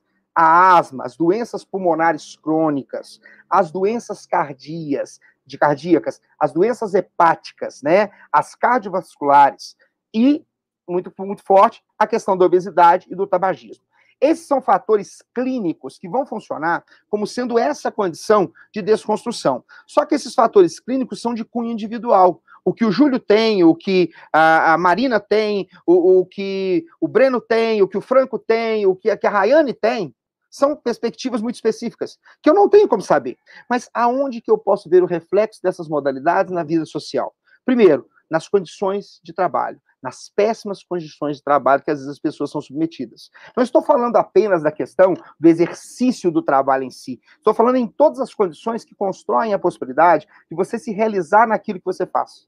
Então você já tem uma perspectiva aí muito séria, muito complicada, porque às vezes o trabalho se torna muito, muitas vezes apenas uma questão de sobrevivência, apenas uma modalidade de sobrevivência. Né? E isso é muito complicado, porque às vezes, quando você não encontra prazer ou ressonância naquilo que você faz, você não encontra vontade. Onde não tem vontade, não tem disposição. Então você acorda e já pensa: puxa vida, lá vou eu para aquele lugar de novo. Você já começa a criar essa modalidade. Segundo, o mínimo acesso a serviço de saúde. Ah, professor, mas tem lugares que tem. Sim, tem lugares que tem, graças a Deus, mas a maioria não tem. Eu não estou falando só da questão da saúde pública. A própria questão da saúde privada está muito equidistante dessa modalidade, porque ela se desconstrói. Quando você fala, por exemplo, que um dos fundamentos da Covid-19 é a questão do isolamento, como é que você aplica o isolamento, por exemplo, numa vila de Belo Horizonte, em que as casas estão todas intrínsecas ali? Eu morei dois anos e meio na Cidade de Deus e sete anos na Baixada Fluminense, em Nova Iguaçu. Eu pude ver isso muito lá. É tudo muito ali amontoadinho, tudo muito ali coladinho. Como é que você tem uma habitação de qualidade? Ah, não, não pode ficar no mesmo cômodo, tem que ficar distante. Você tem um cômodo. Eu conheci casas que tinham um cômodo, que ali você tinha fogão, você tinha geladeira, você tinha um colchão que colocava no chão para dormir 12 pessoas. Para dormir 12 pessoas, sabe? E às vezes numa condição ainda mais complexa que é a do cotidiano.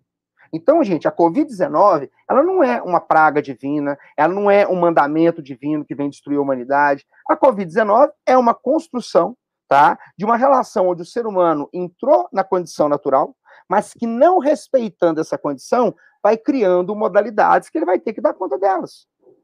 Ele vai ter que dar conta delas. Porque justamente você lida com outras relações. Se com a gripe espanhola, 100 anos atrás, nós tivemos uma modalidade muito intensa, 100 anos depois da Covid-19, eu não sei se daqui a 25 ou 50 anos nós teremos outra modalidade. Porque a mesma velocidade que a globalização, que a internet, que o meio de vida atual traz, vem também para a questão da doença. É o que Zygmunt Bauman fala da perspectiva da sociedade líquida. Sociedade líquida, modernidade líquida, amor líquido. Ah, engraçado, né? A gente vai pensar numa saúde líquida, aonde nós não vamos ter acesso, nós vamos ser verdadeiros sobreviventes. E aí, para mim, uma das condições que é uma das mais essenciais, desculpa se eu puxo a sardinha para minha brasa, que é a condição psicossocial. Por que a condição psicossocial? Porque é ela que cria em nós essa vontade de reconstruir, essa vontade de nos colocarmos. Né? As pessoas falam de uma maneira muito pejorativa da sociedade mimimi. O problema, não é a sociedade mimimi. O problema é a atitude que você não enxerga na sua capacidade de desconstruir aquilo que está imposto. E aí você cai no quê? Numa acomodação, numa perda de sentido daquilo que você faz no seu cotidiano. Por isso ela passa a ser tão importante e tão notória no nossa, na nossa perspectiva essencial. E isso vai diretamente, pessoal, falando em termos sociais, contra a questão da própria Declaração Universal dos Direitos Humanos, né? Que lá no seu artigo, é, no seu artigo 19, no seu artigo 19, se eu não estou enganado, isso ela vai dizer todo ser humano tem direito à liberdade de opinião e de expressão, tá? E esse direito inclui necessariamente a liberdade de, sem uma interferência, de construir as suas opiniões, de procurar, de receber, de transmitir informações sobre quaisquer meios que sejam realmente necessários. Por que, que eu estou destacando essa modalidade, pessoal? Estou destacando porque justamente hoje a questão da notícia mal feita se torna uma arma. Para quem estava pensando, quando eu estava dizendo sobre a modalidade, né, da, da importância de você lidar com uma construção de sentido, se é apenas ter acesso a essa modalidade, ela vai muito além. Por que, que ela vai muito além? Porque ela diz respeito justamente a esta capacidade que eu tenho de lidar com a condição. Tá aqui um quadro muito bonitinho para vocês que fala do quê? Quais são as principais ameaças de, aos direitos humanos durante o processo de pandemia no Brasil? Tá? Essa modalidade coloca o quê? População de baixa renda, a questão da escolaridade, a condição das mulheres na vida social, tá? A questão do negro, a questão do negro, certo? A perspectiva das crianças pobres, tá? A população LGBTQIA+, os guardas e fiscais, que a gente vai vendo, vocês estão cansados de ver aí nas, na, nas, nas mídias, né? Como é que as pessoas vão lidando com isso. A questão dos presos, tá? E a questão daqueles que estão a, perspectiva do direito à informação. Por que, isso é tão importante, Júlio? Porque necessariamente a gente cria modalidade do nosso entendimento sobre a própria sociedade. Aqui eu coloquei para vocês quatro quadros que vocês viram acontecer em termos de notícia. Né? Todos nós vimos aquela questão do fiscal lá do Rio de Janeiro que tentou dissuadir algumas pessoas pela questão da aglomeração, né? O primeiro quadro à esquerda aí de vocês, né? Lembra dessa frase aí? É, e você é o quê? Ele é engenheiro. O cara é doutor em saúde. Doutor em saúde pública, desculpa. Doutor em saúde pública. E a mulher quer falar, não, mas aqui, ele é engenheiro. Pronto, resolveu, é engenheiro, fim de papo. Não, ele é advogado, ele sabe o que ele está falando. Né? Isso mata a gente. Por que isso mata a gente? Porque ela faz com que essa perspectiva de entendimento social se torne uma desconstrução. Isso é muito sério. Um detalhe que eu vou falar daqui a pouquinho. A direita, vocês conhecem aquela questão do desembargador, né? A esquerda, que é aquela briga que teve lá da, da namorada, com a ex-namorada, a confusão toda, e a direita, aquele rapaz que foi fazer uma entrega no condomínio, né, e aí foi completamente discriminado, né, até essa, essa postura é muito complicada, né, olha a minha cor, olha a minha cor. Então você percebe como é que essa condição se torna algo ainda mais difícil na vida social. Então, turma, eu quero que vocês entendam uma relação muito importante tá? O QI, que é o consciente de inteligência, que nem é mais usado, né, nem mais assim, estabelecido, apesar de ter alguém que resiste, ele é muito diferente do que é. O que, que é o que é? É o consciente emocional. Lidar com, esse, com o consciente emocional é ter a capacidade da gente construir o que nós fazemos no nosso dia a dia e saber que isso que fazemos é essencial, é uma construção necessária da nossa vida humana dentro de um mundo cada vez mais complexo. Gente, viver um mundo globalizado, com acesso praticamente. Eu detesto essa palavra, mas com acesso quase que absoluto à informação, é sempre uma faca de dois gumes. Por quê? Ter acesso à informação não quer dizer que se vai ter acesso ao conhecimento, e muito menos à sabedoria. Isso é um exercício que o ser humano tem que fazer é o exercício de compreender, é o exercício de construir, é o exercício de estabelecer dentro da nossa sociedade uma nova condição essencial. uma nova condição de pensamento humano. Porque justamente, senhoras e senhores, nós lidamos com uma sociedade que cada dia mais quer fazer com que ela seja acessível a uma minoria. Porque é muito mais fácil controlar uma minoria. Eu brinco muito, né, com as pessoas que eu converso e tal dessa questão do poder, né? Tudo para nós é posse e poder. Eu quero estabelecer o poder como uma forma de controlar.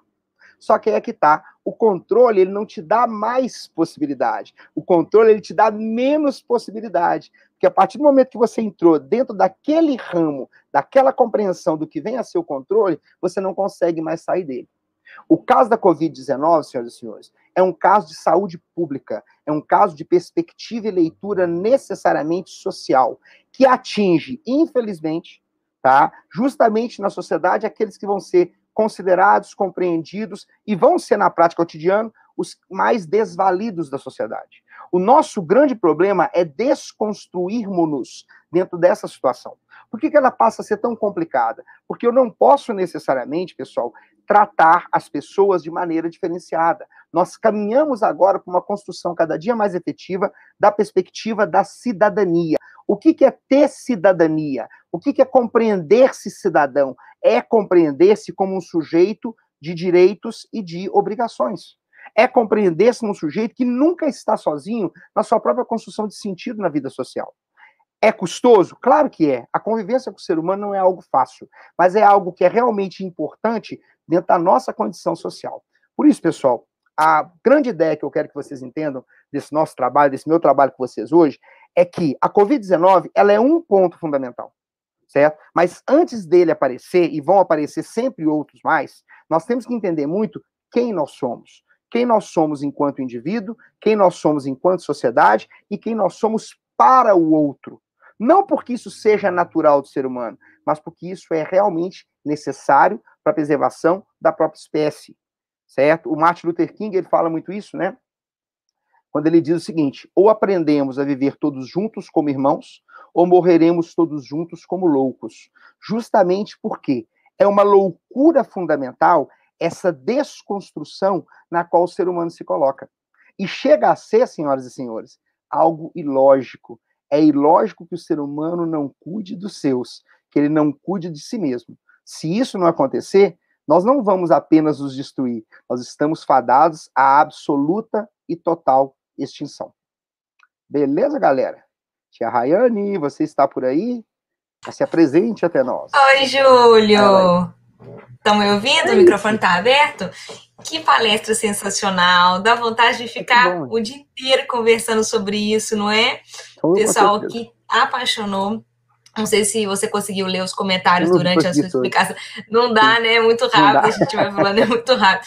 Então, assim, nossa, excelente. O tema, assim, extremamente atual.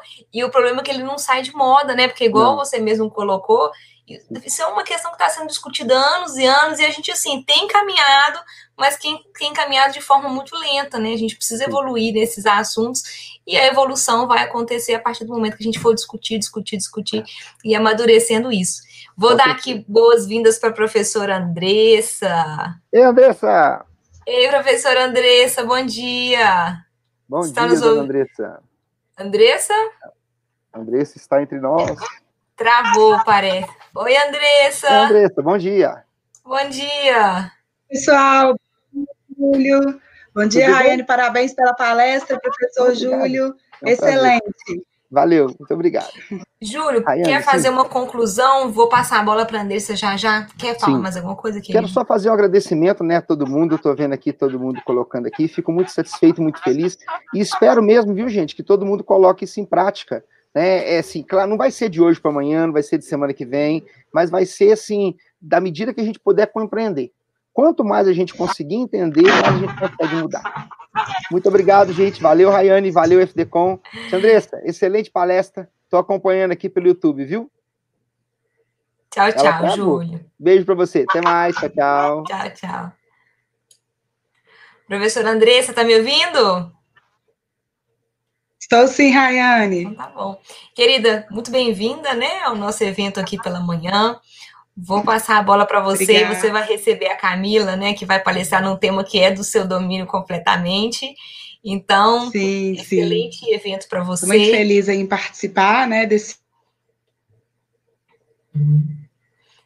A Andressa travou um pouquinho.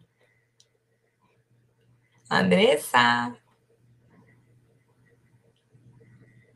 E deixa eu chamando a Camila aqui. Camila, bom dia! Bom dia, tudo um prazer bem? enorme te receber aqui nesse evento, viu? Prazer é meu. Obrigada por ter aceitado o convite, falar de um tema super importante. A Andressa tinha dado uma travadinha, mas voltou, Sim. né, Andressa? Então vou deixar, vou deixar a Andressa te apresentar, porque afinal de contas, direito de família é a área da Andressa, que domina muito bem esse tema. Mas, Camila, muito bem-vinda, viu? Em nome da Faculdade de Direito de Contagem e do canal Mais Direito, que está promovendo essa semana jurídica. Um bom Obrigada, dia, pessoal. É, bom dia. Bom dia, Camila. Seja bem-vinda à nossa casa. Bom dia a todos os participantes, a comunidade acadêmica. É uma alegria muito grande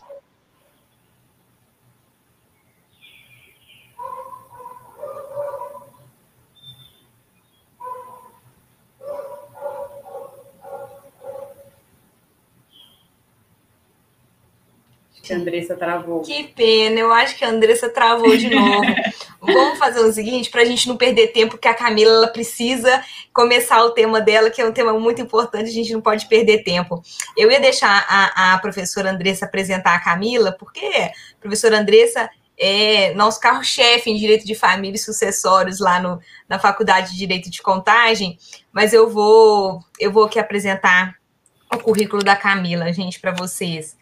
O tema que a, que a Camila vai apresentar hoje é sobre é, alimentos, né? E, e, e a, o direito de visitação né? entre os avós e os netos, né, Camila? Deixa só um instantinho aqui que eu vou pegar seu currículo e temos que falar, não podemos. A Camila é super qualificada para falar do tema. Só um minutinho, viu, Camila? Tranquilo. Voltei.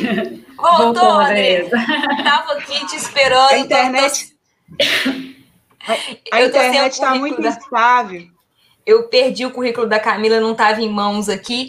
É, quer, quer assumir passando agora, o currículo Rayane? dela? Andressa? Bom, a Andressa travou. Deixa enquanto ela volta, achei. Gente, a doutora Camila ela é mestre em Direito Privado pela PUC Minas, especialista em Direito Civil e Direito Processual Civil, graduada em Letras também pela PUC Minas. Atualmente, ela é advogada do Núcleo de Prática Jurídica da PUC Minas, também é diretora do Instituto de Juristas Brasileiros Regional de Minas Gerais e membra da ALAFIA, um grupo de pesquisas e extensão da UFMG em Direito. Estado e Relações Sociais. Camila, não vou pegar mais o seu tempo, nem dos alunos que já estão ansiosos aí para te receber. Vou passar a bola para você, viu, querida? Fique à vontade. Mais uma vez, muito, muito bem-vinda e obrigada por aceitar o nosso convite, tá bom? Bom Obrigada, dia. Rayane. Acho que agora a Andressa voltou ali. Bom dia, Andressa. Opa, deixa eu voltar com a Andressa.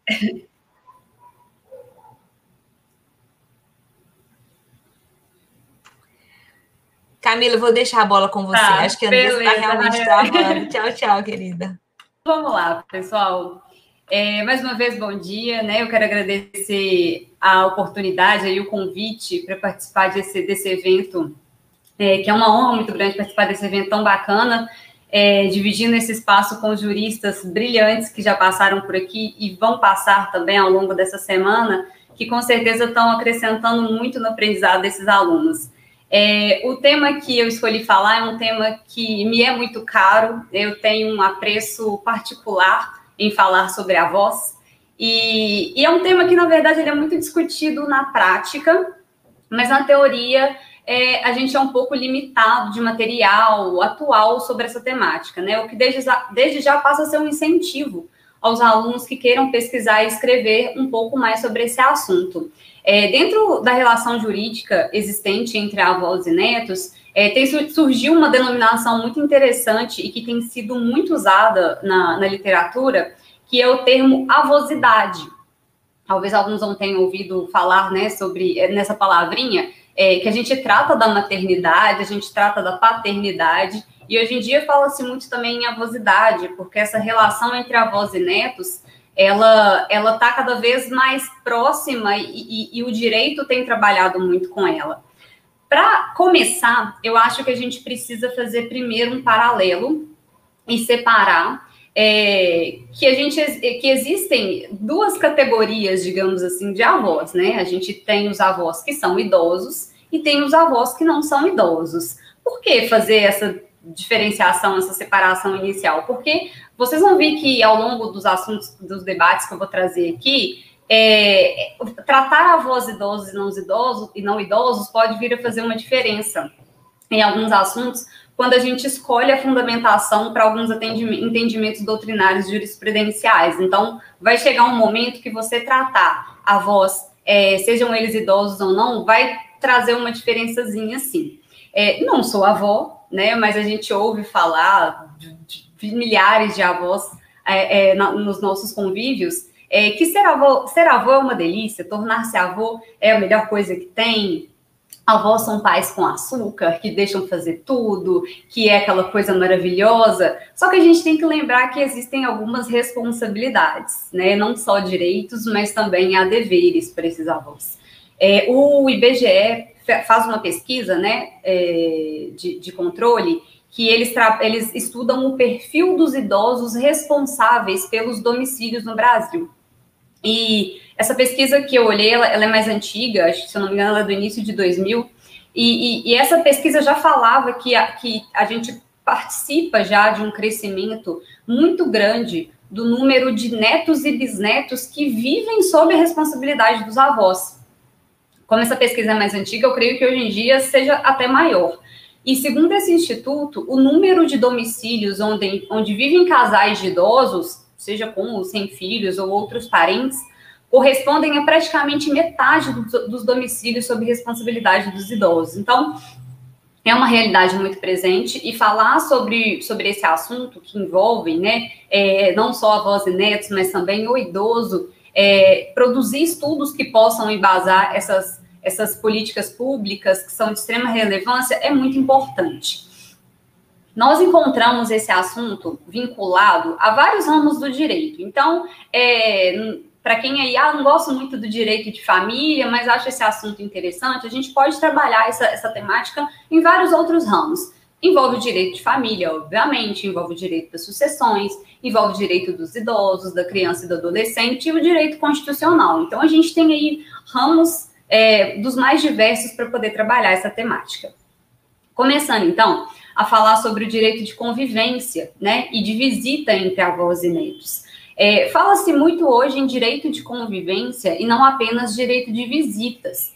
É, se a gente abrir um parêntese, né, para poder dar uma explicação sobre isso, quando se trata lá da relação entre pais e filhos, em que um detém, é, é, detém a guarda, a criança, às vezes, ou adolescente mora com um dos pais e o outro vai lá fazer essa visita. É, com, hoje, como esse assunto está muito interligado com, de, com a guarda, né, o assunto da guarda, o instituto da guarda, é, essa, essa, essa relevância que a gente deu à guarda compartilhada, ela trouxe vinculada a ela a importância do direito de convivência e não apenas o direito de visita. Visita, se a gente pensar, a gente visita um parente, visita um amigo, uma vez aqui, uma vez ali e pronto, acabou. Quando a gente fala de direito de convivência, é uma coisa mais ampla, é realmente participar da vida do filho, é, não só visitar de 15 em 15 dias, mas às vezes conviver mais ao longo da semana também.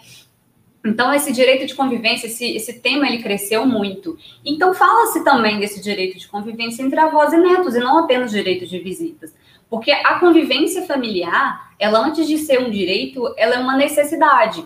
Porque é na família que a gente estabelece a primeira relação de afeto, né? É sobre qual a gente se apoia, é, todo esse desenvolvimento posterior que a gente tem como indivíduo. Quando da promulgação do Código Civil de 2002, é, ele não previa expressamente o direito de visitas dos avós de forma explícita. Só 10 anos depois é que isso foi incluído lá no parágrafo único do artigo 1589, pela Lei 12.398 de 2011. E essa, essa inclusão ela visou o melhor interesse da criança e do adolescente, a convivência familiar, além de garantir também né, aos avós, principalmente os idosos, o amplo acesso à, à vida familiar. Então, desrespeitar o direito de visita hoje, ela inclusive pode configurar uma alienação parental. Podemos falar em alienação parental nas relações é, entre avós e, e netos. Sob o viés do direito dos idosos, é, a gente tem lá nos artigos 229 e 230 da Constituição da República garantido esse direito de convivência familiar, né? O 229 fala que os pais têm o dever de assistir e criar e educar os filhos menores e os filhos maiores têm o dever de ajudar e amparar os pais na velhice, carência ou enfermidade. No artigo 230, é, ele é muito claro em falar que a família, a sociedade, o Estado, ela tem o dever de amparar as pessoas idosas e assegurar sua participação na comunidade, defendendo dignidade, bem-estar e garantindo-lhes o direito à vida. E também o artigo, os artigos terceiro e décimo, né, no, décimo, mais precisamente o, o inciso quinto do Estatuto do Idoso, que fala que é a obrigação da família assegurar ao idoso esse respeito e é, o respeito e a convivência familiar e comunitária, e também assegurar ele a participação na vida familiar e comunitária. Quanto aos netos, né, é, crianças e adolescentes principalmente, a gente tem essa, esse direito né, de, de convivência, esse direito ao convívio familiar intergeracional garantido aí nos artigos 227 da Constituição da República e do 19 do Estatuto da Criança e Adolescente, o ECA, né, que fala que é o direito da criança e adolescente ser criado e educado no seio de sua família.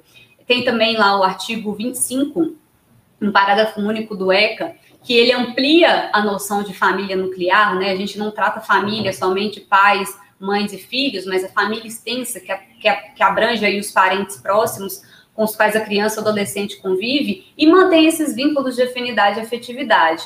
Então, a gente tem também esse direito é, à, à, convivência, às visitas, garantido lá no artigo 1589 do Código Civil, do parágrafo único, que fala, muito expressamente, o direito de visita estende-se a qualquer dos avós, a critério do juiz, observados os interesses da criança e do adolescente. Ou seja, a convivência familiar, gente, ela é pressuposto para a manutenção de uma vida digna. Uma vida digna, uma vida saudável, é, protegida tanto para a criança quanto para os avós, principalmente os idosos. A gente vê uma preocupação muito grande aí com crianças e com idosos, né? Então, a falta de convivência e de afetividade, não raras vezes, ela acaba ocasionando até um abandono, né? Um, um sentimento de abandono, um sentimento de solidão, e serve para problemas imensos, como estresse, ansiedade, depressão, é, suicídio. Então, assim, eu tenho certeza que a gente acaba conhecendo algum parente, algum vizinho que passa por uma situação muito complexa, é, que às vezes o pai ou a mãe não deixa os avós visitarem, não deixa os avós conviverem, e, e é perceptível o problema que surge tanto na vida, principalmente da criança e adolescente, quanto na vida dos avós. Tem alguns apontamentos muito pertinentes a respeito desse tema, é, dos quais eu vou destacar aqui, que é a questão da multiparentalidade quando a gente tem a multiparentalidade, né, hoje em dia é muito comum a gente ver certidões de nascimento é, de crianças com mais de um pai, mais de uma mãe, consequentemente, essa criança vai ter mais avós na vida. O que é ótimo por um lado, mas por outro, são mais pessoas responsáveis, são mais deveres e direitos a serem seguidos. É, um outro ponto também que é muito bacana de observar nesse, nesse assunto são os avós socioafetivos. A gente fala tanto de paternidade, até maternidade socioafetiva, é, tem a avosidade socioafetiva também, que às vezes é um avô, um, um avô, uma avó que, que se sente como um avô socioafetivo, ele pode pleitear em juízo é, um direito de convivência com seu neto. Né? Isso, isso vai, vai além do simples direito positivo, isso vai do íntimo mesmo, né? Da, da importância que isso faz para a pessoa, para o ser humano. Então, os avós eles podem pedir, o direito de visitas também.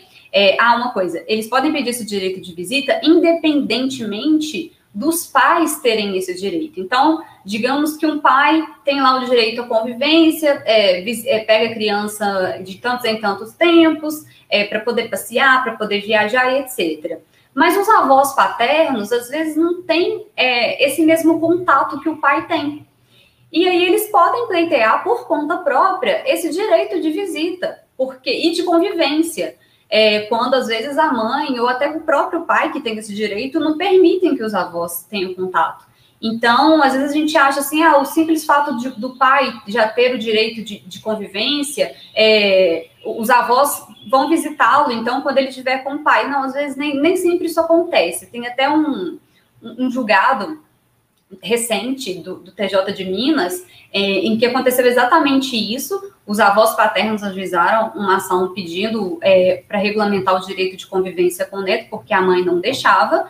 E a mãe foi e, e eles ganharam em primeira instância, a mãe apelou e falou: olha, o pai já tem o direito de visita, né? Acho que era até em finais de semanas alternados.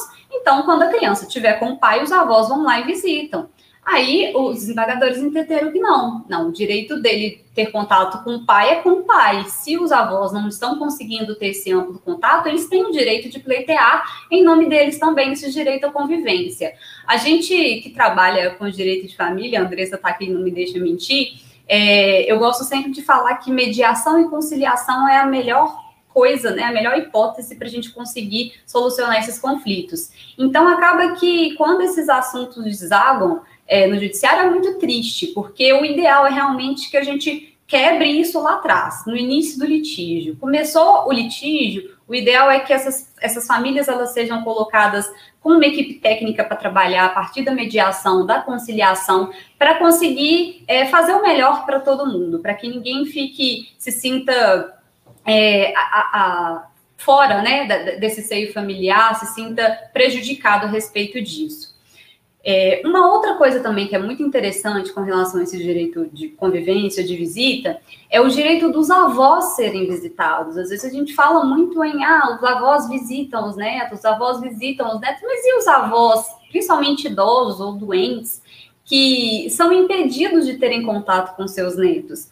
É, isso acontece muito em caso de incapacidade né, ou quando os idosos são bem mais velhinhos e estão sob responsabilidade de, de algum familiar, e às vezes até internados em, em, casas de idosos, com algumas restrições de visitas por alguns parentes, é, acontece muito dos netos não serem impedidos de visitar os avós. E esse, o sentimento que eu falei com vocês inicialmente, né, de, de angústia, de tristeza, ela é de ambos os lados. Então, é, pode se vir a acontecer de vocês até encontrarem jurisprudência, na jurisprudência, né, algum, algum julgado a respeito disso, de netos, às vezes até mais velhos, pedindo para visitarem os avós, uma vez que aquelas pessoas que estão responsáveis, principalmente curadores, impedem esse direito de conviver, esse direito de visita.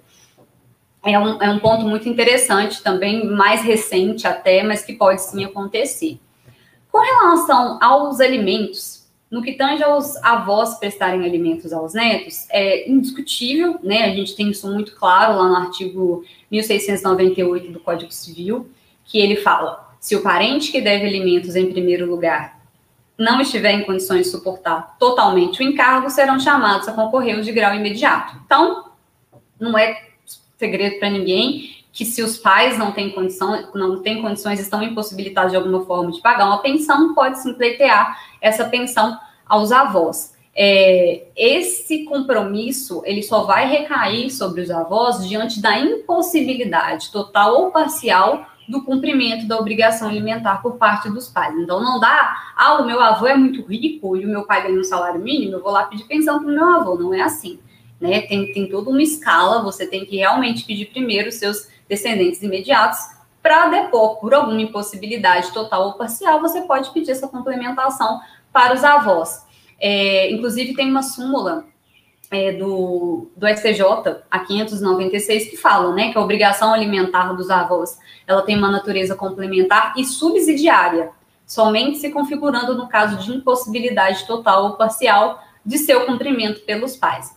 Então, esse dever de manter os netos, ele surge em decorrência da impossibilidade dos pais de prestarem os alimentos aos filhos. E como que se dá essa impossibilidade? Ela pode se dar de várias situações, né? Com problema de ordem econômica mesmo, né? Não, os pais não, não têm dinheiro, às vezes é, o pai foi até condenado a pagar pensão, não paga, tem milhares de execuções contra ele, continua sem pagar, já foi preso várias vezes, não tem bens para penhorar, não tem jeito, não, não tem mais o que fazer pode tentar essa, fazer essa tentativa de pedir a pensão para os avós. Quando os pais é, não, não podem, porque encontram-se doentes ou até mesmo presos, há uma justificativa, então, para poder se pleitear os alimentos aos avós. E uma realidade também muito comum hoje em dia, né, não só hoje em dia, acho que desde de sempre, que são pais, é, pais menores de idade que têm filhos e que necessariamente vão depender dos seus pais para sustentar essa criança. Então, a gente tem um núcleo familiar aí, onde há dois adolescentes que tiveram uma criança e nenhuma, nenhum desses dois adolescentes trabalham, tem renda, não conseguem manter essa criança, vai cair, recair a obrigação em quem? Aos avós. Então, é, é uma realidade muito grande que acontece e é uma justificativa muito pertinente para a gente conseguir pedir a pensão para os avós nesse, nesse caso. A gente não está falando aqui é, em exonerar o obrigado, que são os pais, para que os avós sejam chamados, não, é uma complementação para garantir a satisfação das necessidades do alimentando. Aí eu faço uma pergunta para vocês. É, todos os avós eles precisam ser chamados ali de quando essa criança, adolescente precisa de uma pensão? É obrigatório que eu chame todos eles? A gente pensar assim, ah, é justo que so, todos eles participem, é, cada um, obviamente, na proporção da sua condição. Só que a gente tem uma divisão de entendimentos aí, tanto na doutrina quanto na jurisprudência. É, Para um lado, é, essa, essa obrigação, ela, apesar dela ser solidária, ela não é uma obrigação conjunta. Ela é uma, ela é uma obrigação conjunta e divisível. Então, não tem que se reconhecer um litisconsórcio passivo necessário no pleito de alimentos que façam os netos aos avós. Então, o neto, ele pode escolher entre os seus avós, é, ou até todos eles, é, de qualquer dos lados genealógicos, só que ele vai arcar com as consequências da sua escolha. Então, por quê? Porque existe a, a, imposição da regra da proporcionalidade. Então, às vezes, é mais vantajoso o neto colocar todo mundo na lide do que escolher um dos avós para poder pedir pensão. Acontece muito, das vezes, o neto ele ser criado pelos avós, digamos que paternos.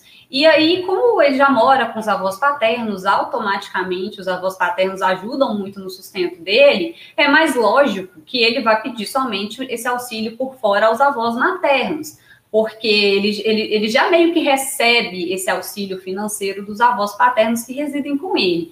Mas é, pode escolher, não é obrigado para essa, né, para essa, para essa linha de, de pensamento, não precisa colocar todo mundo na lide, porque, mas ele vai ter que arcar com as consequências dele. Então, se o juiz ele vai analisar caso a caso e vai perceber que, que o, o valor da pensão ele tem que ser proporcional, né? Não, são todos, todas as despesas da criança ou do adolescente que tenham que recair em cima daqueles avós é, réus da ação de alimentos. Isso vai ser trabalhado numa proporção de forma geral e caberá aos avós que estão sendo é, citados na ação a se manifestarem a respeito disso. A gente tem julgado do ano passado falando isso, que é facultativo, aqui em Minas, que é facultativo o litisconsórcio entre avós paternos e maternos, no caso aqui, na ação de alimentos.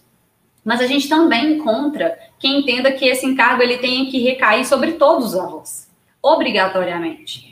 E tem um caso não muito muito antigo, ele até bastante recente aqui também de Minas, em que, em primeira instância, é, os avós eles foram, eles eram os réus da ação, os avós paternos, e quando eles foram citados, eles chamaram ali de os avós maternos, falando: opa, essa obrigação ela tem que ser dividida entre todo mundo.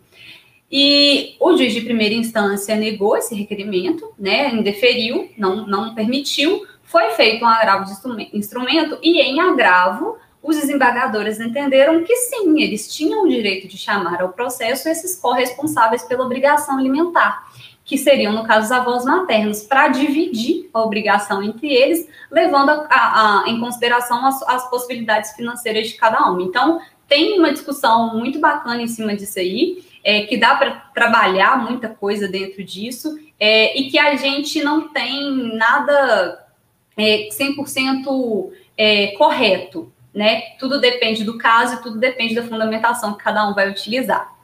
E com relação à execução de alimentos, quando esses avós não pagam a pensão, por se tratar de uma obrigação subsidiária e complementar, é, a gente teria então que trabalhar com a regra da execução menos onerosa? Seria possível a prisão civil dos avós por débito alimentar?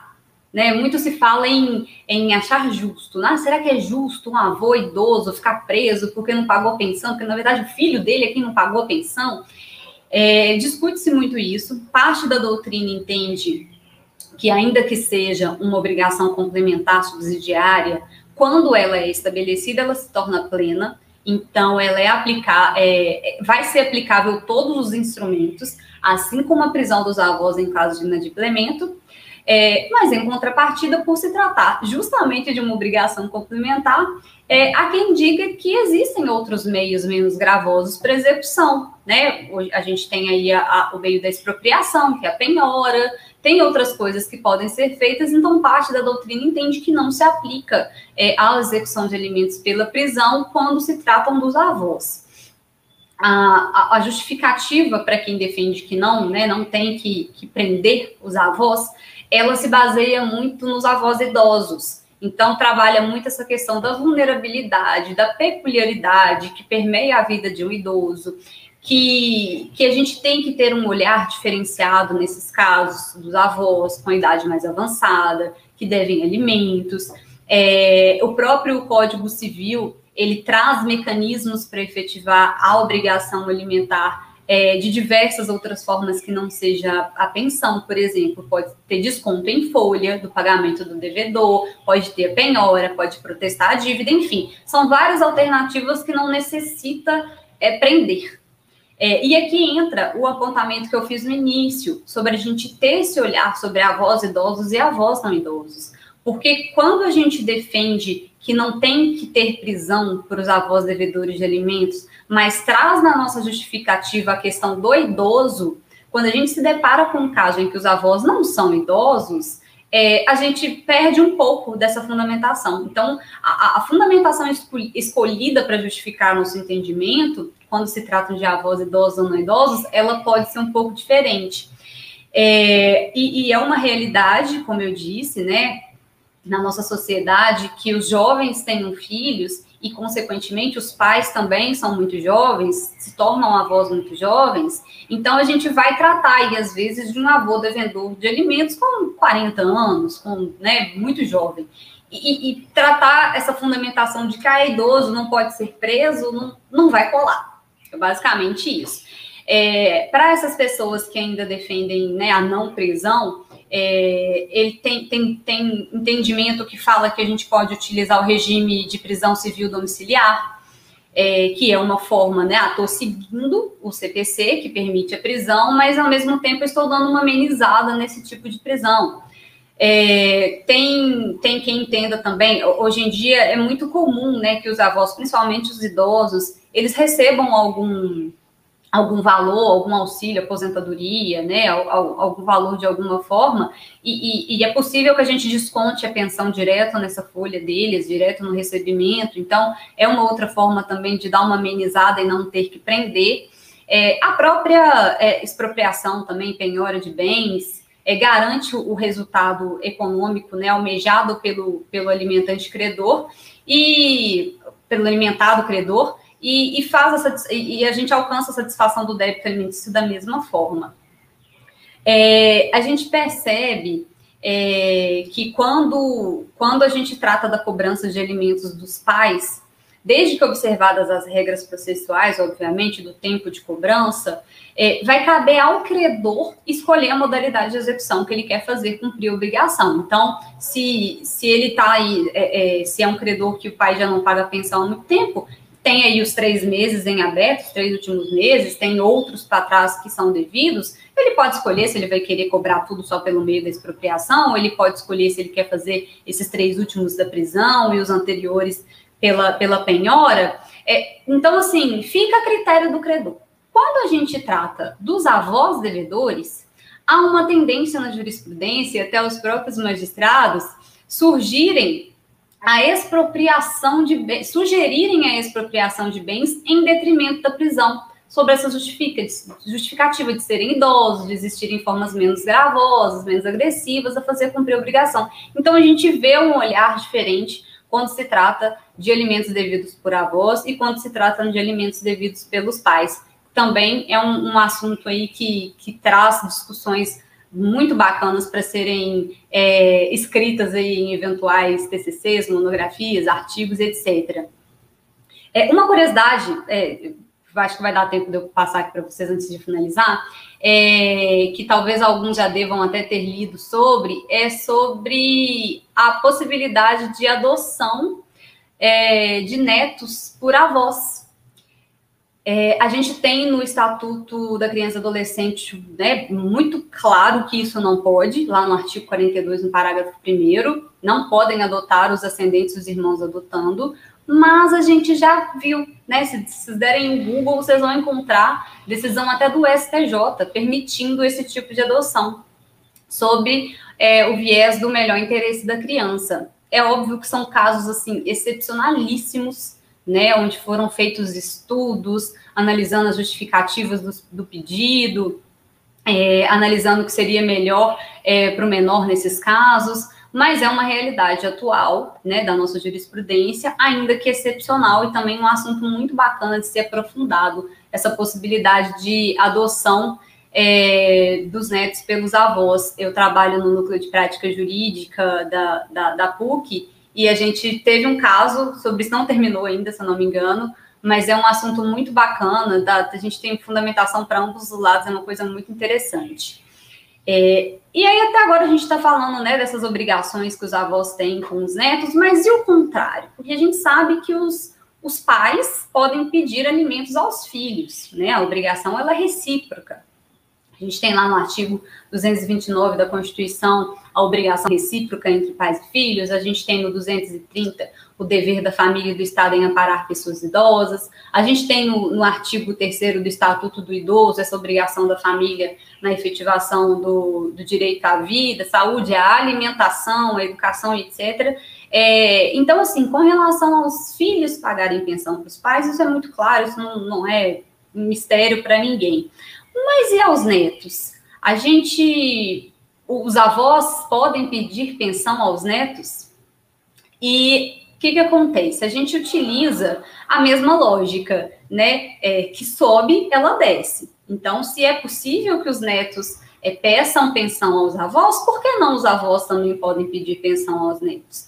A gente tem lá no Estatuto do Idoso, como eu disse, né, o, terceiro, o artigo 3 que a gente encontra essa responsabilidade dos filhos em relação aos pais, é, e caso os filhos não comportem essa prestação alimentar, tem lá no artigo 12 também do Estatuto que fala que a obrigação alimentar ela é solidária, podendo o idoso optar entre os prestadores.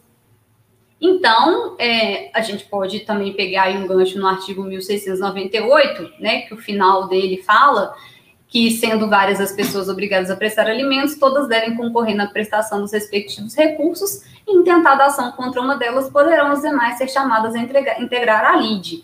É, podemos fazer um, uma, uma leitura mais ampliada e utilizar essa mesma lógica é, na impossibilidade dos filhos em prestarem auxílio, né, alimentos aos pais, os netos tomarem essa, essa responsabilidade.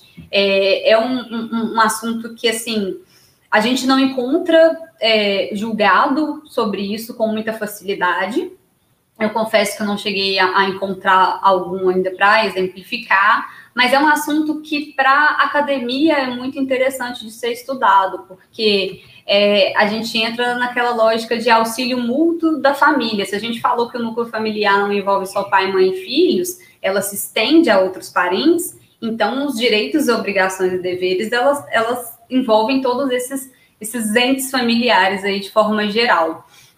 Né? E assim, é, até para poder trazer para vocês também, eu, eu acho que esse assunto ele não tem que ser esgotado, acho que nenhum dos assuntos que estão sendo discutidos aqui nessa semana jurídica, a gente não pode esgotar, a gente tem que trazer, é, como disse o professor, o primeiro professor que deu palestra hoje, é colocar a pulguinha atrás da orelha de cada um de vocês, para vocês se sentirem instigados a pesquisar. E assim, eu venho trazendo mais questionamentos do que respostas para vocês sobre esses assuntos, porque a intenção realmente é, é instigar essa curiosidade, para a gente poder pesquisar mais sobre a temática, que carece de material, é, justamente por causa desse, desse dinamismo, né? O mundo muda muito rápido, é, principalmente para quem trabalha muito com direito de família, a gente percebe essas mudanças acontecendo assim de uma forma muito veloz e não temos muitos materiais. Eu até vi essa semana, semana passada, que eu estava é, separando alguns pontos para trazer aqui para vocês, eu vi o professor Cristiano Chaves de Farias, que é quem eu tenho uma apreço enorme pelas obras dele, ele publicou que foi, vai ser, foi lançado, se eu não me engano, um livro sobre a avosidade. Então, é uma, um livro que tem vários assuntos que falam dessa relação entre avós e netos. Então, para quem gosta, assim, quiser depois procurar esse livro para ler, eu ainda não li, mas eu tenho certeza que tem muito material bacana lá dentro. E deixo, assim, para vocês mesmo vários questionamentos, né? Como que ficam essas responsabilidades dos avós nessas mudanças sociais diárias e nessas novas concepções e arranjos familiares que a gente vive? Quais são as implicações do direito dentro de um contexto de envelhecimento social muito crescente, em especial dos reflexos dentro das famílias brasileiras? É, quando a gente trata de avós idosos, como pensar qual é o papel deles no seio familiar, né? Como tem sido estabelecido o contato entre avós e netos dentro dessas famílias? É, o direito, ele, enquanto promotor de, e protetor dos direitos e garantias individuais e sociais das famílias, dos idosos, dos adultos, das crianças e adolescentes, tem feito algo para poder cumprir com essas ditas obrigações?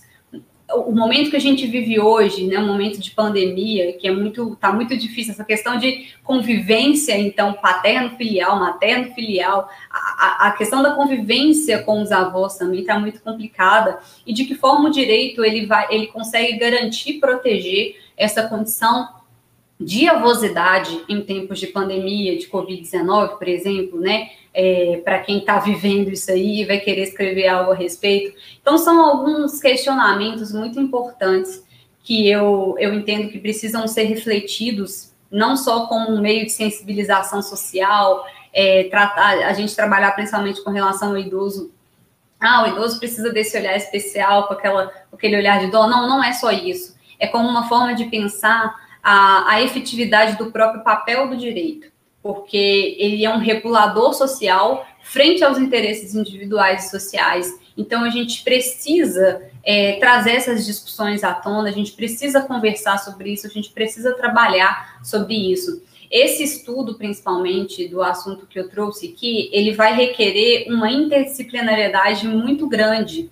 Então, a gente pode contar aí com o apoio da psicologia, da sociologia, da antropologia, porque vai nos ajudar a compreender melhor a dimensão dessas relações familiares. Porque quando a gente trabalha com direito de família, a gente precisa ampliar um pouco mais, né? A gente não consegue trabalhar o direito de família com viseiras, a gente tem que abrir o nosso olhar para conseguir entender o contexto como todo, não só da família, mas da sociedade. O, o, mundo muda, as famílias mudam e o direito precisa acompanhar isso aí devagarzinho. Então, é, eu acho que, que é isso. Eu acho que vocês precisam, que, que eu, eu, espero que eu tenha deixado aí mais dúvidas do que soluções para vocês, porque a intenção é realmente, é, como se trata de uma, de uma semana jurídica, né, onde vocês estão vendo aí várias palestras de vários assuntos, que tem um arsenal de coisas para vocês escreverem e trabalharem, que seja mais um que, que tenha sido, é, que, que a gente tenha conseguido instigar vocês a pesquisarem, porque é um tema de muita relevância e que carece muito de pessoas para trabalhar em cima disso. E aí eu agradeço mais uma vez a oportunidade, espero que vocês tenham gostado e, e, e, e assim, se aprofundem muito no direito de família, de sucessões, que eu vou puxar a sardinha para o meu lado, porque é uma área muito gostosa de trabalhar, é uma área, uma área que na prática também é muito, é muito boa da gente conduzir dentro do direito.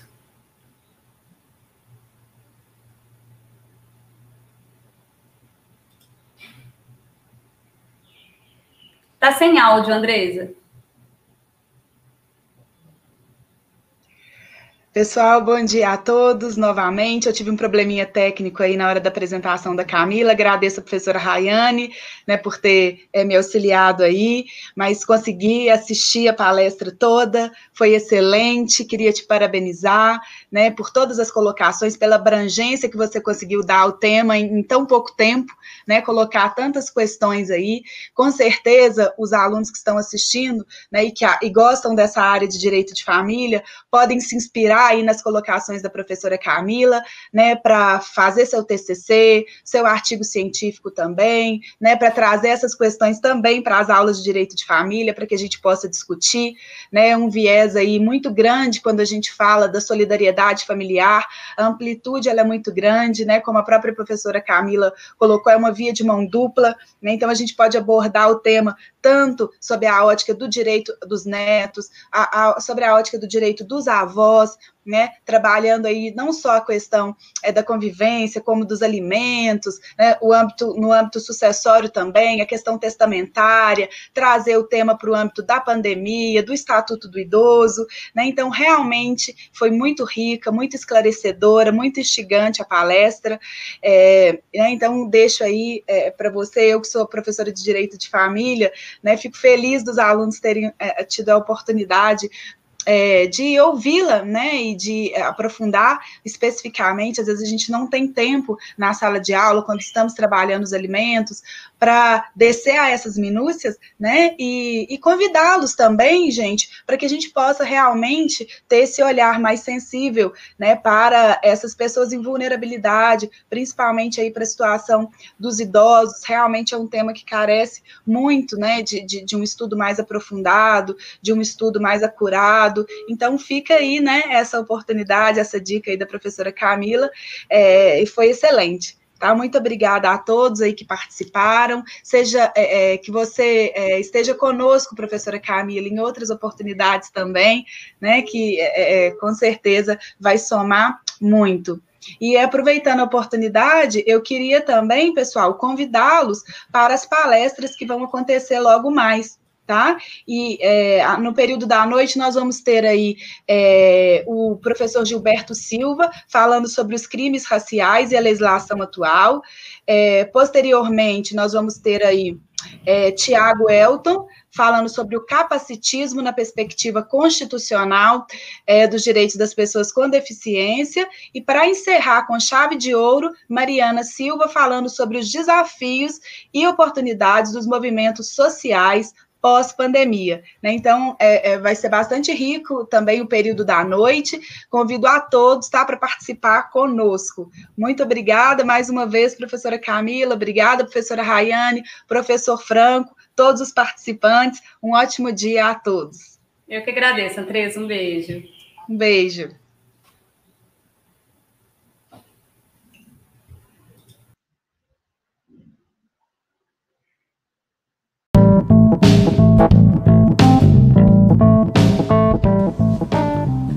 Foi mais um episódio do Processando Cast, o canal que te ensina de forma original.